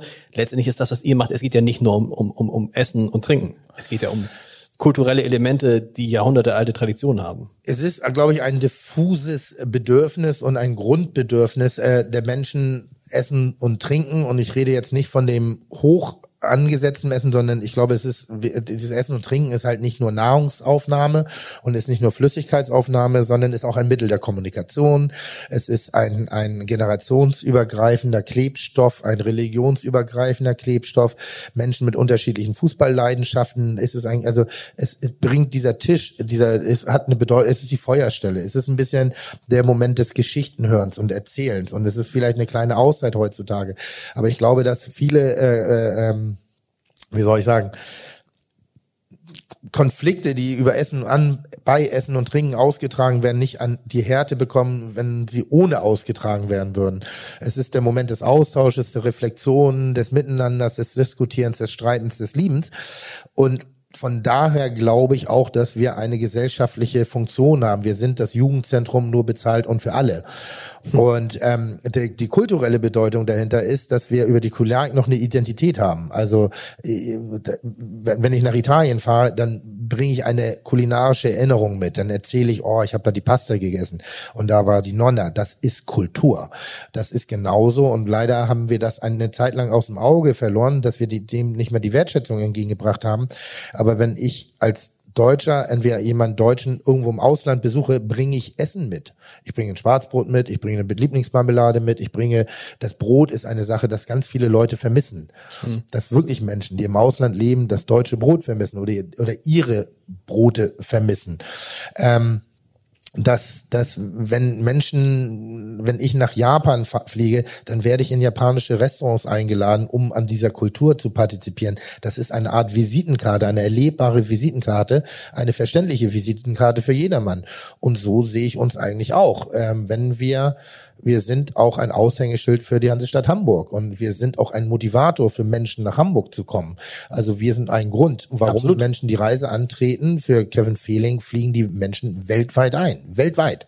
Der gehört zu den besten Köchen der Welt. Das ist, das ist John Neumeier in, in kulinarisch. Das ist großartig. Also wer, wer das nicht versteht, dass er zu den Besten der Besten gehört, der versteht nicht, warum das so wichtig ist, dass es auch solche Orte eben geben muss und dass sie eben auch wirklich eine besondere Bedeutung Ahnung haben. Also ja, ich, Kultur, es ist keine, es ist keine E-Kultur, es ist O-Kultur oder es ist so ein Ü, Ü. Machen wir UE. Aber in anderen Ländern ist es anders, ne? Stimmt es, dass in, in China Essen alles ist, dass die Menschen Tag und Nacht über Essen reden, gern essen und dass das alles viel stärker das Leben prägt als bei uns? Oh, ich würde jetzt ungern mit China ankommen, was Oder- das Essen angeht, äh, weil da läuft auch einiges verkehrt. Aber grundsätzlich ist das Essen noch ein anderes Essen. Also da gibt es, da wird unterschiedlich gegessen. Da geht es mehr um Konsistenzen, da geht es um frische Zutaten, also frische im Exzess. Immer ganz Stimmt, gut ist. Ähm, da geht es auch um Knorpel, da geht es um Häute, da geht es um, um, um, um Kämme, also Dinge, weil die eine Konsistenz anbieten. Nicht, weil sie besonders lecker sind, das macht die Sojasauce, aber weil das Kaugefühl ist ganz wichtig äh, bei den Asiaten oder bei den Asiaten, bei den Chinesen. Auch nicht bei allen in einer bestimmten Form der Küche. Ähm, ich weiß nicht, ob das, äh, äh, ob das nicht dieser Blick immer ist in, in Deutschland. Deutschland, in Deutschland, weil ich kenne ganz viele Leute in Deutschland, äh, die, die, die, die, die sehr offenen Auges durch die Gegend laufen, die gucken, die Produzenten angucken, gute Gastronomie angucken, das Ganze mit Wertschätzung betrachten. Ähm, manchmal habe ich schon fast das Gefühl, wenn ich selber essen gehe oder unterwegs bin, ich weiß nicht, wo die wirklich billig ist, geil Mentalität ist, sondern die Leute haben eine, eine gewisse Wahrnehmung, aber der Held im eigenen Land ist manchmal nicht so viel in der Wahrnehmung wert. Aber ich habe nicht das Gefühl, dass alle anderen Länder sehr viel geiler sind. Also das kann ich nicht behaupten. Also England definitiv nicht, da habe ich gelebt. Und da haben das manche Tiere bei uns in Tierheim besser. so, was du da teilweise essen musstest. Wirklich, es war, war Katastrophe. In Frankreich, ich habe nirgends so schlecht gegessen wie in Paris in meinem Leben. Ähm, ich in Italien, die Nonnas sterben aus. Das heißt, die Restaurantküche ist eigentlich eine Abste also die, so wie wir sie kennen, die Osteria Trattoria, ist eine Küche, die glaube ich nicht, dass sie lange noch überlebt, weil die, es kommt kein Nachwuchs mehr nach. Es ist auch uncool geworden. Es ist genau dasselbe Problem, wie wir hier auch haben. Ähm, die heimische Küche bleibt vielleicht noch erhalten, aber die haben auch ein Problem. Die Spanier kaufen mehr Industriefutter als wir. Die vermeintlichen mediterranen Länger, die haben eine höhere Fettleibigkeitsrate. Also wenn man sich wirklich mit der Thematik auseinandersetzt und die romantischen Klischees mal wegschiebt, irgendwie so, stehen wir gar nicht so schlecht da. Also ich, ich, ich weiß immer nicht, wenn, wenn du, wenn wir sagen, wer hat Le Essen und Trinken nicht als Lebensmittelpunkt, gut, da wird es einige geben. Aber so what? Also, das muss ja nicht der Lebensmittelpunkt sein. Das ist, wir sind nicht mehr in der Versorgermentalität. Also, es geht nicht darum, dass wir morgens aufwachen und überlegen, welches Tier erlege ich heute irgendwie, damit ich abends was Heißes auf dem Teller habe. Das haben wir nicht, sondern wir haben eine Überflussgesellschaft, wir haben Überfluss, äh, Überflussangebot und daraus jetzt die richtigen äh, Zitate zu ziehen, um daraus ein, ein, intelligentes Angebot zu stricken. Das ist, glaube ich, eine Herausforderung. Aber Ist- das ist eine weltweite Herausforderung. Wirst du von Freunden zum Essen eingeladen, die nicht Köche sind? Ja. Das Gute ist, ich habe sehr viele Freunde, die nicht Köche sind, weil ich so gerne ich koche, so so gerne ich mich auch mit meinen Kollegen auseinandersetze. Ich mache auch gerne mal Feierabend und äh, dann ist, ist das ist so ein bisschen als ob Franz Beckenbauer in Fußballschuhen zum Essen geht. Also, also ich mache dann auch echt Feierabend. Und meine Freunde bestehen aus sehr vielen unterschiedlichen äh, Berufsschichten, Ebenen, sozialen Schichten und Herkunftsschichten irgendwie. Und ja, die laden mich ein. Und dann kochen die und die sind dann nicht so, oh, Tim, tut mir leid. Also man hat immer das Gefühl, man muss sich dann immer gleich entschuldigen, sagst, tut mir leid. Ich Das hasse ich. Hast du ja. Nochmal, Kochen ist keine Leistung. Ich, das- ich habe vorhin das banale Beispiel gebracht des Butterbrotes, das jemand anderes schmiert zu dem, was du selber dir schmierst. Das ist Kochen. So und wenn du, anfängst, mich beeindrucken zu wollen und dann klugscheißerst, ah, das kann ich nicht ab. Also dann irgendwie weiß er vorsichtig, Digga, jetzt fängst du an mit einem Experten zu reden. Und ähm, Du sagst auch nicht, du isst einfach und sagst, oder sagst du dann, oh lecker, Mensch, ich schön. mag das auch. Ja. Ich mag es wirklich. Also da ist bei mir, ich will nicht sagen kein Anspruch, weil das wäre respektlos den Leuten gegenüber, die mir was kochen. Ich mag das. Also das ist, ich, ich, wir tun immer so, jetzt mal ehrlich. Jeder oder viele von uns glauben mir, dass unsere Mütter oder unsere Omas die besten Köche der Welt waren. Ja? Ich war bei Mü- Müttern essen. Die waren weit entfernt davon, die besten Köchen der Welt zu sein. Aber für den Menschen waren's die. Ja. Also das heißt, das ist, das war noch nie anders. Also nicht, nicht, nicht, nicht jeder konnte oder das war immer ein Hochgenuss, was du essen konntest äh, oder oder Molt, aber es war immer Seele, es war immer irgendeine Verbindung dahinter. Und das ist doch, wenn jemand kocht, dann ist, dann kocht er. Und wenn ich merke, er macht einen Fehler und könnte vielleicht diesen Fehler vermeiden, weil er es nicht weiß oder weil er mit, mit wenigen Hinweisen, ohne ihn zu verletzen, könnte ich ihm dabei helfen, in Zukunft das Produkt gleichmäßiger oder schöner zu machen, dann gebe ich den Tipp. Aber würde ich sagen, das hat mir nicht geschmeckt? Nein. Nein. Nein, nein, das, das, das, niemals. Du sagst dann aber am nächsten Mal ein bisschen weniger davon. Nee. Oder nee, das nee. du- Nee. Nee, weniger nicht. Weniger nicht. Nein, ich meine so also als Tipp so mit, mit, mit zu viel Salz, zu viel Pfeffer, keine Ahnung. Was sagst du den Leuten dann, wenn, sie, wenn du das Gefühl hast, ah, Das sage ich gar nicht. Also Salz weiß jeder. So, das merkst du dem Gastgeber an. Also wenn das so salzig ist, dass du was sagen solltest, dann halt weg damit. Also Essen, super. Äh, ich muss kurz ans Telefon. äh, irgendwas, keine Ahnung. Na, ich meckere nicht, überhaupt nicht. Gar nicht, gar nicht. wir kommen, Hä? wir kommen zum Ende. Was? Wir kommen zum Ende langsam. Nein, nee, Achso, ich wollte doch dir eine Geschichte erzählen. welche, welche, hast du noch eine Geschichte?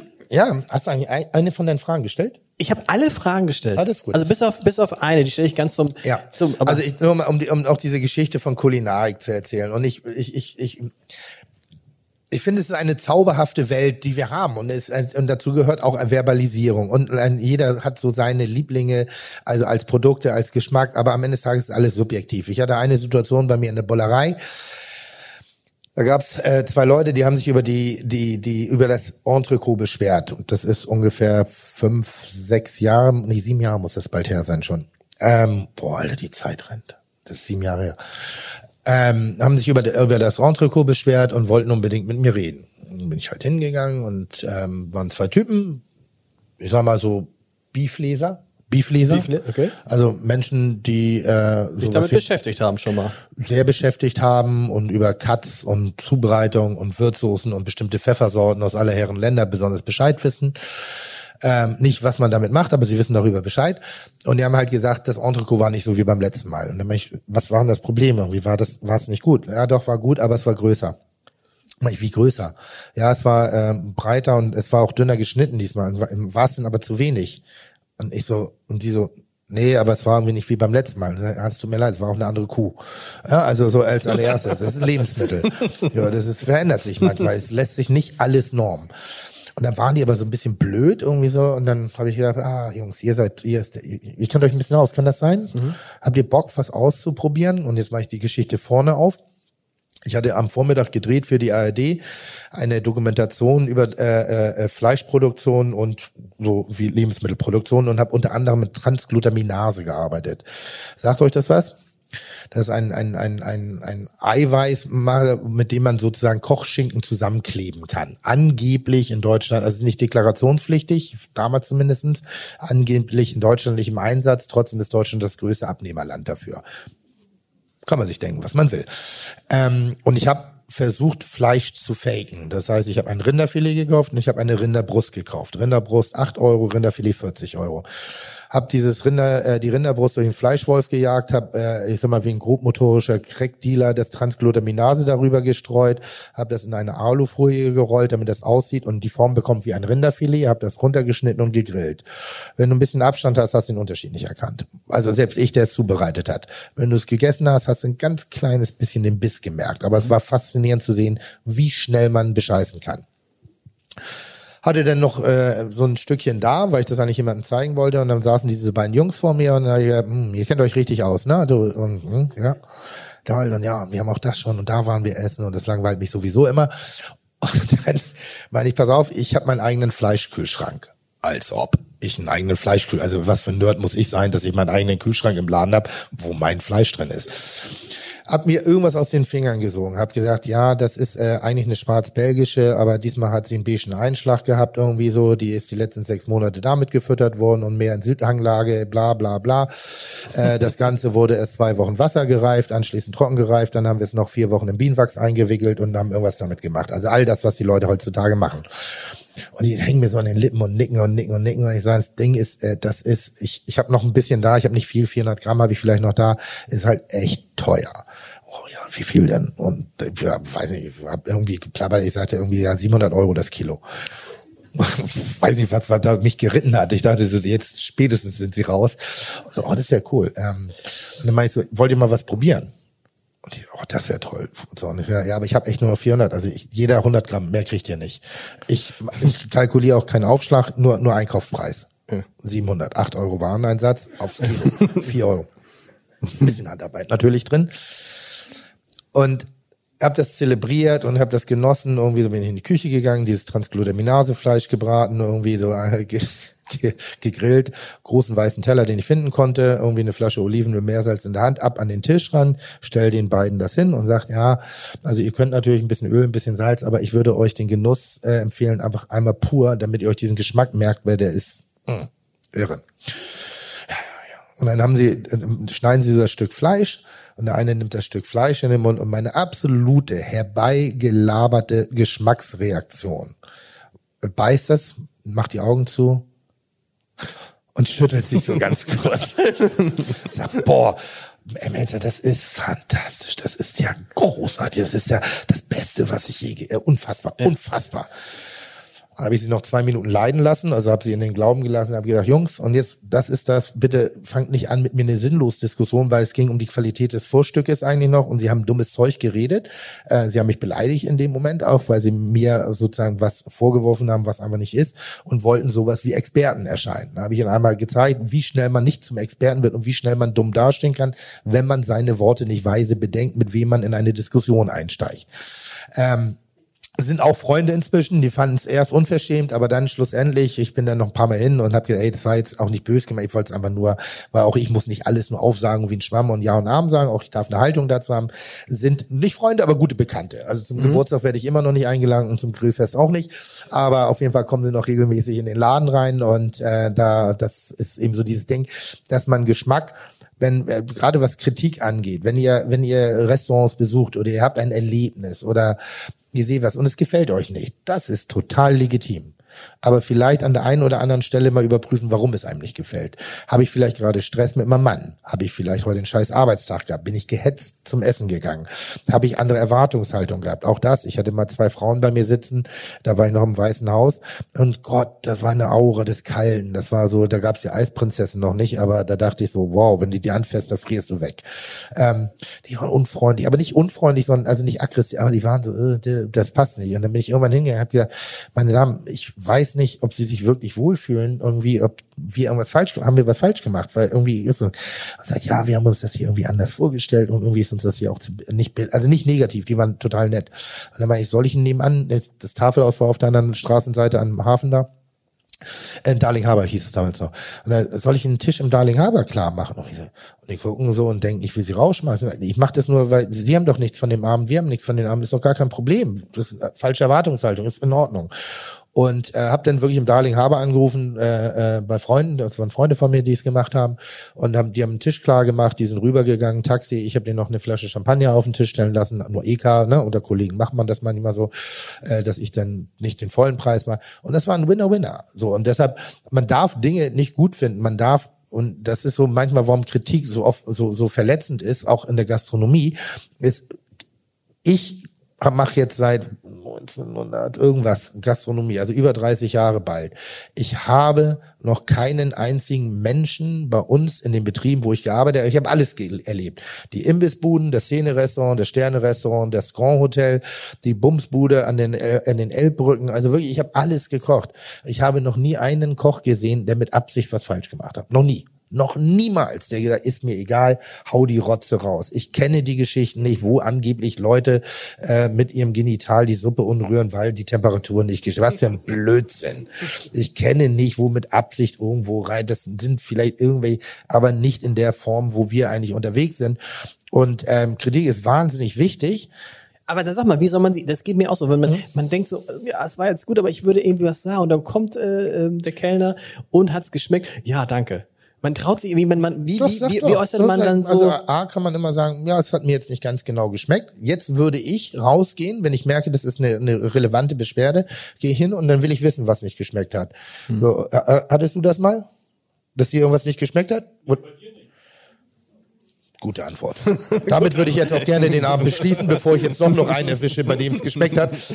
Nee, aber, aber hattet ihr mal so einen Moment im Restaurant, wo es euch nicht geschmeckt hat? Aber, Koch ist nie nee, aber, aber jetzt, jetzt, ich spiele ja das Spiel durch. Das geht ja. ja um beide Seiten. Beide Seiten müssen sich entwickeln. Was hat nicht geschmeckt? Okay, dann war es nicht so schlimm. Aber, aber ich, habe ich hab, ich hab, ich hab, ich hab, ich hab ein konkretes Beispiel. Ja? Ich war neulich in einem Laden, ein wirklich toller Laden, hm? und das Essen war halt einfach viel zu scharf. Es war viel zu scharf. Und am Nachbartisch hatte der Typ auch schon gesagt, boah, ist das scharf. Und ich kriegte das auch. Und es war mega scharf, mega scharf. Und ich habe es dann gegessen, hinterher war mir richtig schlecht übrigens, und habe mich aber währenddessen nicht getraut, das zu sagen, weil ich dachte, naja, es soll wahrscheinlich so scharf sein. Und ich Trottel hätte ja auch vorher fragen können, wenn da irgendwer steht mit äh, Salsa so und so, kann ja auch mal scharf sein. Inder? Nein, nein, kein Inder, nein. Nein, weil du, also Inder. Also richtig, also äh, äh, richtig. was stand da? Was? Was stand da? Salsa. Salsa was? Ja, es war ein, es war ein gegrillter Wirsing mit äh, Salsa und hast du nicht gesehen. Ja, da würde ich jetzt auch nicht unbedingt Schärfe erwarten. Aber gegrillter Würsing würde ich schon nicht bestellen. Äh, selber Das ist- schuld. Nein, das ist Mach mir den scharf. Nein. Nein, grundsätzlich ist es, dass man eben auch überlegen muss, was, was ist die Kritik. Und oft ist Kritik sehr berechtigt. Und dann finde ich das auch geil, wenn man die äußert, weil dann kann ich reagieren. Und es ist, wenn, wenn, wenn ich ein, ein, ein Stück Fleisch rausbringe, das ist C, sofort Bescheid geben, weil wir testen nicht jedes Steak. Wir testen eine Charge. Und in dieser Charge können unterschiedliche äh, äh, Softheitszustände sein. Das ist keine böse Absicht, das ist für uns ein leichtes. Ähm, wenn, wenn was was ich halt manchmal schwierig finde, auch für uns als Gastronomen, ja, wir haben den Fehler gemacht, wir haben einen Achtertisch und alle Hauptgänge kommen zurück, weil wir, weil die Herrschaften zusammen essen wollen. Das ist, verstehe ich total, aber es ist eine wirtschaftliche Vollkatastrophe. Das ist bei unseren Preisen fast nicht möglich, dass wir das machen. In dem Moment zahle ich drauf, da würde ich ihnen lieber 20 Euro in die Hand geben und sagen, geht woanders essen. Nicht, weil ich das nicht, so, ich mache Verluste. So, das ist schwierig.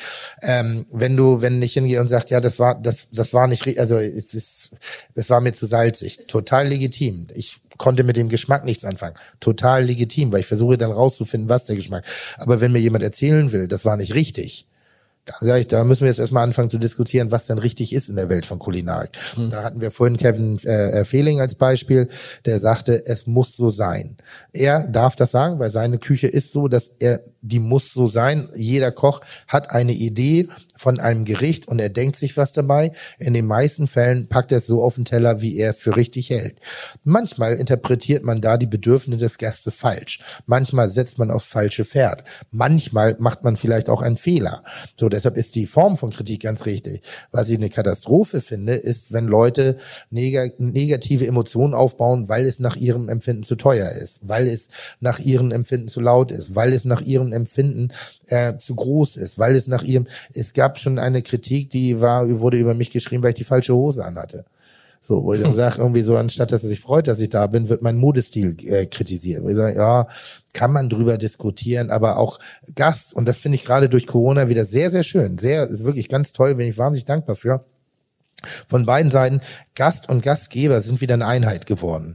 Eine Ist das so? Tatsächlich? Ich, ist mein Eindruck. Okay. Ist mal, es, äh, es gibt einige anderen, andere Also man hat, Momente. ge man hat gemerkt, wie sehr man einander vermisst hat. Ja, und wie sehr man das wertschätzt. Und wir haben gerade sehr viele alte Stammgäste wieder im Laden, irgendwie so, die, die das so wieder aufsaugen, die, die wieder da sind. Was wir auch haben, äh, obwohl wir haben es gerade echt wenig, muss ich wirklich sagen. Ähm, aber auch Leute, die sagen, naja, gib dir ein bisschen mehr Mühe, weil sonst, du hast es ja wohl nicht nötig nach Corona. Auch solche Aussagen treffen uns Menschen gegenüber. Auch, auch Schnippereien oder äh, äh, verbale Unverschämtheiten, übergriffige Verbalattacken, habe ich vorhin am Anfang erzählt, äh, meinen Mitarbeiterin gegenüber, Mitarbeiterin heutzutage noch, wo ich echt denke, Digga, das ist so 70er und da war es schon scheiße, äh, haben wir jetzt gerade gehabt. Das ist eine ganze Menge, was ihm auch da muss, aber ich habe eben grundsätzlich das Gefühl, dass wir da zusammengewachsen sind, dass es wieder genau das ist, was es ist, nämlich wir sind professionelle Gastgeber, ihr seid gute Gäste, dass wir diesen unschönen Moment dazwischen haben eines Bezahlvorganges, das ist, wie es ist, weil ihr bekommt was, wir versuchen davon zu leben, irgendwie so, aber das hat gerade nicht mehr so die Dominanz. Und ich bin eigentlich, jetzt gerade ist eine tolle Zeit für die Gastronomie, eine tolle Zeit für die Kreativität, das Angebot ist größer, die Ahnung der Gäste ist höher denn je, das heißt, die Blindschleichen werden von ganz alleine selektiert, weil Gäste sich wirklich gut auskennen, informierter sind. Und auch dieses dieses übermotivierte Hobby-Kochieske auch abgelegt haben. Auch die Zeit ist momentan Gott sei Dank vorbei. Weil Leute froh sind, dass sie nicht mehr selber kochen müssen. Genug selbst gekocht. Nee, Corona, aber ich, ich, ich habe das Gefühl, wir haben, wir haben echt genug darüber gesprochen. Wir haben genug über Essen gesprochen. Jetzt ist es an der Zeit, mal wieder Essen zu essen. Das ist was Schlaues. Das ist echt schlau. Schlau. Das kam mir gerade äh, relativ spontan rüber. Das ist irre und vor allem nach, nach, nach fast acht Stunden. Hä? Der Ja, beste wirklich, Satz kommt bei dir nach acht Stunden. Ja, und ich werde gerade erst Irre. warm. Ich merke das schon. Na wirklich, so. äh, nee, aber das, das, das, äh, fand, fand, das, das finde ich sehr, sehr schön und ich mag die Zeit gerade sehr, weil sie ist kreativ, sie ist jung, sie ist, sie ist fresh, die Leute, es busselt ein bisschen, es, es kribbelt. Es, Es ist so, busselt? Ja, busselt, kribbelt. So diese kleine Aufgeregtheit, die man hat, so vom Konzert oder vom Kinofilm oder die, die, oder von der Flugreise oder vor irgendwas, weißt du, sowas, wo du jetzt nicht oh, bist, sondern so, das, das kleine Kribbeln, das ist da. Geben die Leute mehr Trinkgeld? Das war ja so ein bisschen die Hoffnung, dass Das es danach... weiß ich nicht, ich nehme keins. Aber deine Leute kriegen Trinkgeld. Ja, aber das frage ich ja nicht. Kommt das, kriegen die Köche auch? Wird das geteilt? Ja. Wir haben, wir haben eine prozentuale Verteilung, Verteilung um äh, Diskussionen aus dem Weg zu gehen. Sehr gut. Also das ist so, weil der eine Kellner, ja, ich habe heute nur 40 oder so, und dann denke ich, Freitagabend, yep, äh, in Anführungszeichen. Deshalb haben wir uns das irgendwann mal zum Modell gemacht. Läuft Weil Freitagabend Kellner 40 ist mir viel zu wenig. Das war eine dahergesagte Zahl. Okay. Tim, wir kommen, Ja. ähm, wir kommen, es ist irre. Wie gesagt, wir sitzen Ja. hier, Sie sind ja noch nicht so lange da, leider. Aber wir sitzen hier seit, seit, äh, seit äh, zwei Uhr und ich habe, ich glaube, wir haben uns kaum, haben wir uns wiederholt an einer Stelle? Ich glaube nicht. Ein, ein zwei Mal haben wir Ein, zwei Mal, aber die haben, wir haben raus. wir mal die eine oder andere Publikumsfrage. Gibt es noch, gibt es noch eine Publikumsfrage, die könnten wir jetzt noch stellen? Ähm, bevor dann hier vorne, würden Sie einfach, kriegen Sie das so, wir haben, wir haben noch ein Mikro, haben wir ein Mikro? Haben wir ein Mikro? Nö, aber es sitzt ja zwei Meter von mir entfernt. Ja, aber ich kann die Frage hin- wiederholen. Aber die da hinten hören das ja nicht.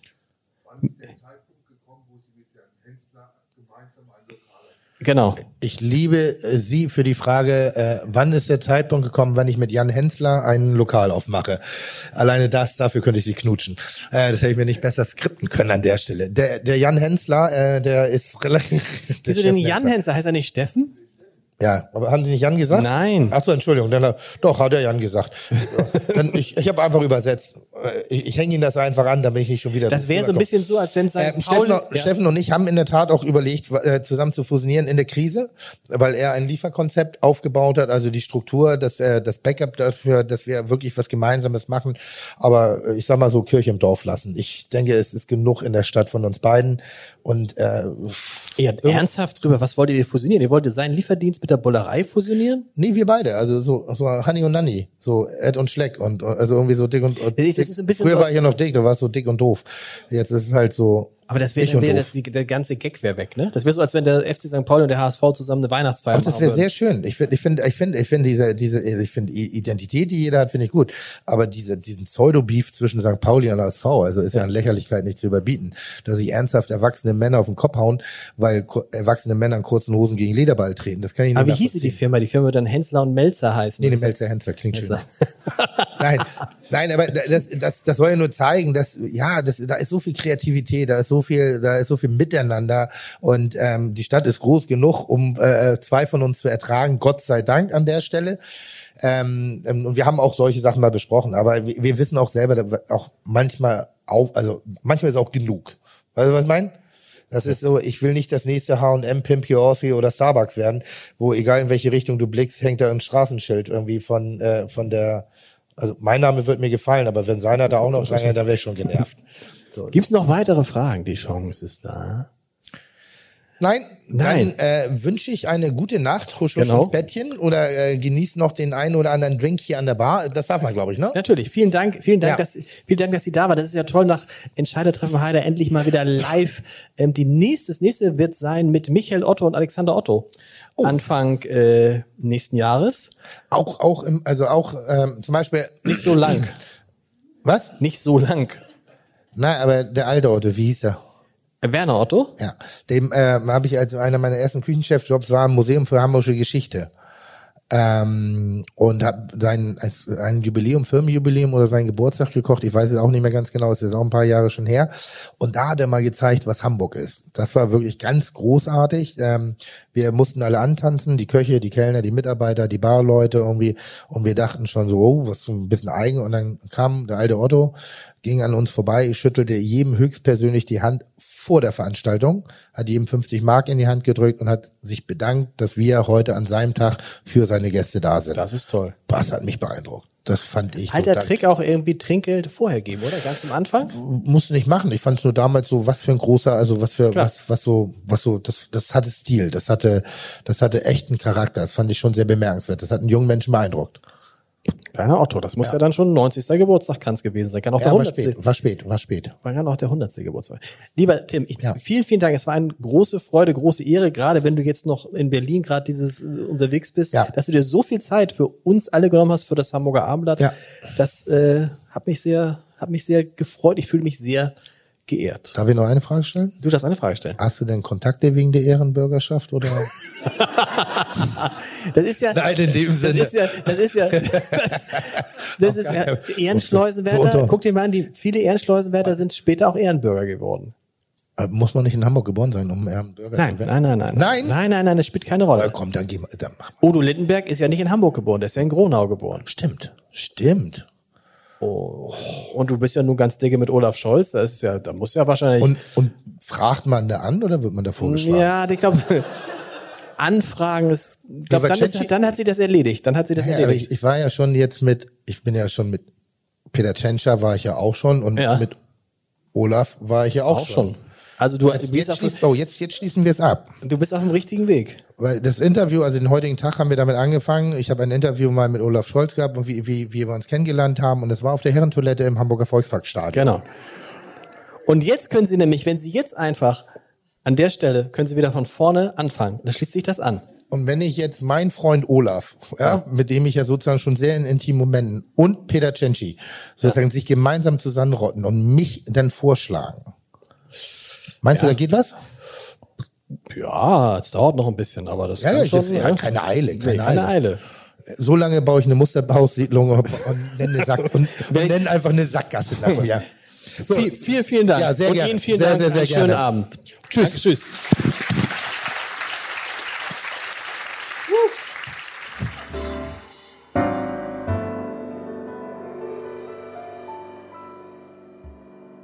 Weitere Podcasts vom Hamburger Abendblatt finden Sie auf abendblatt.de slash podcast.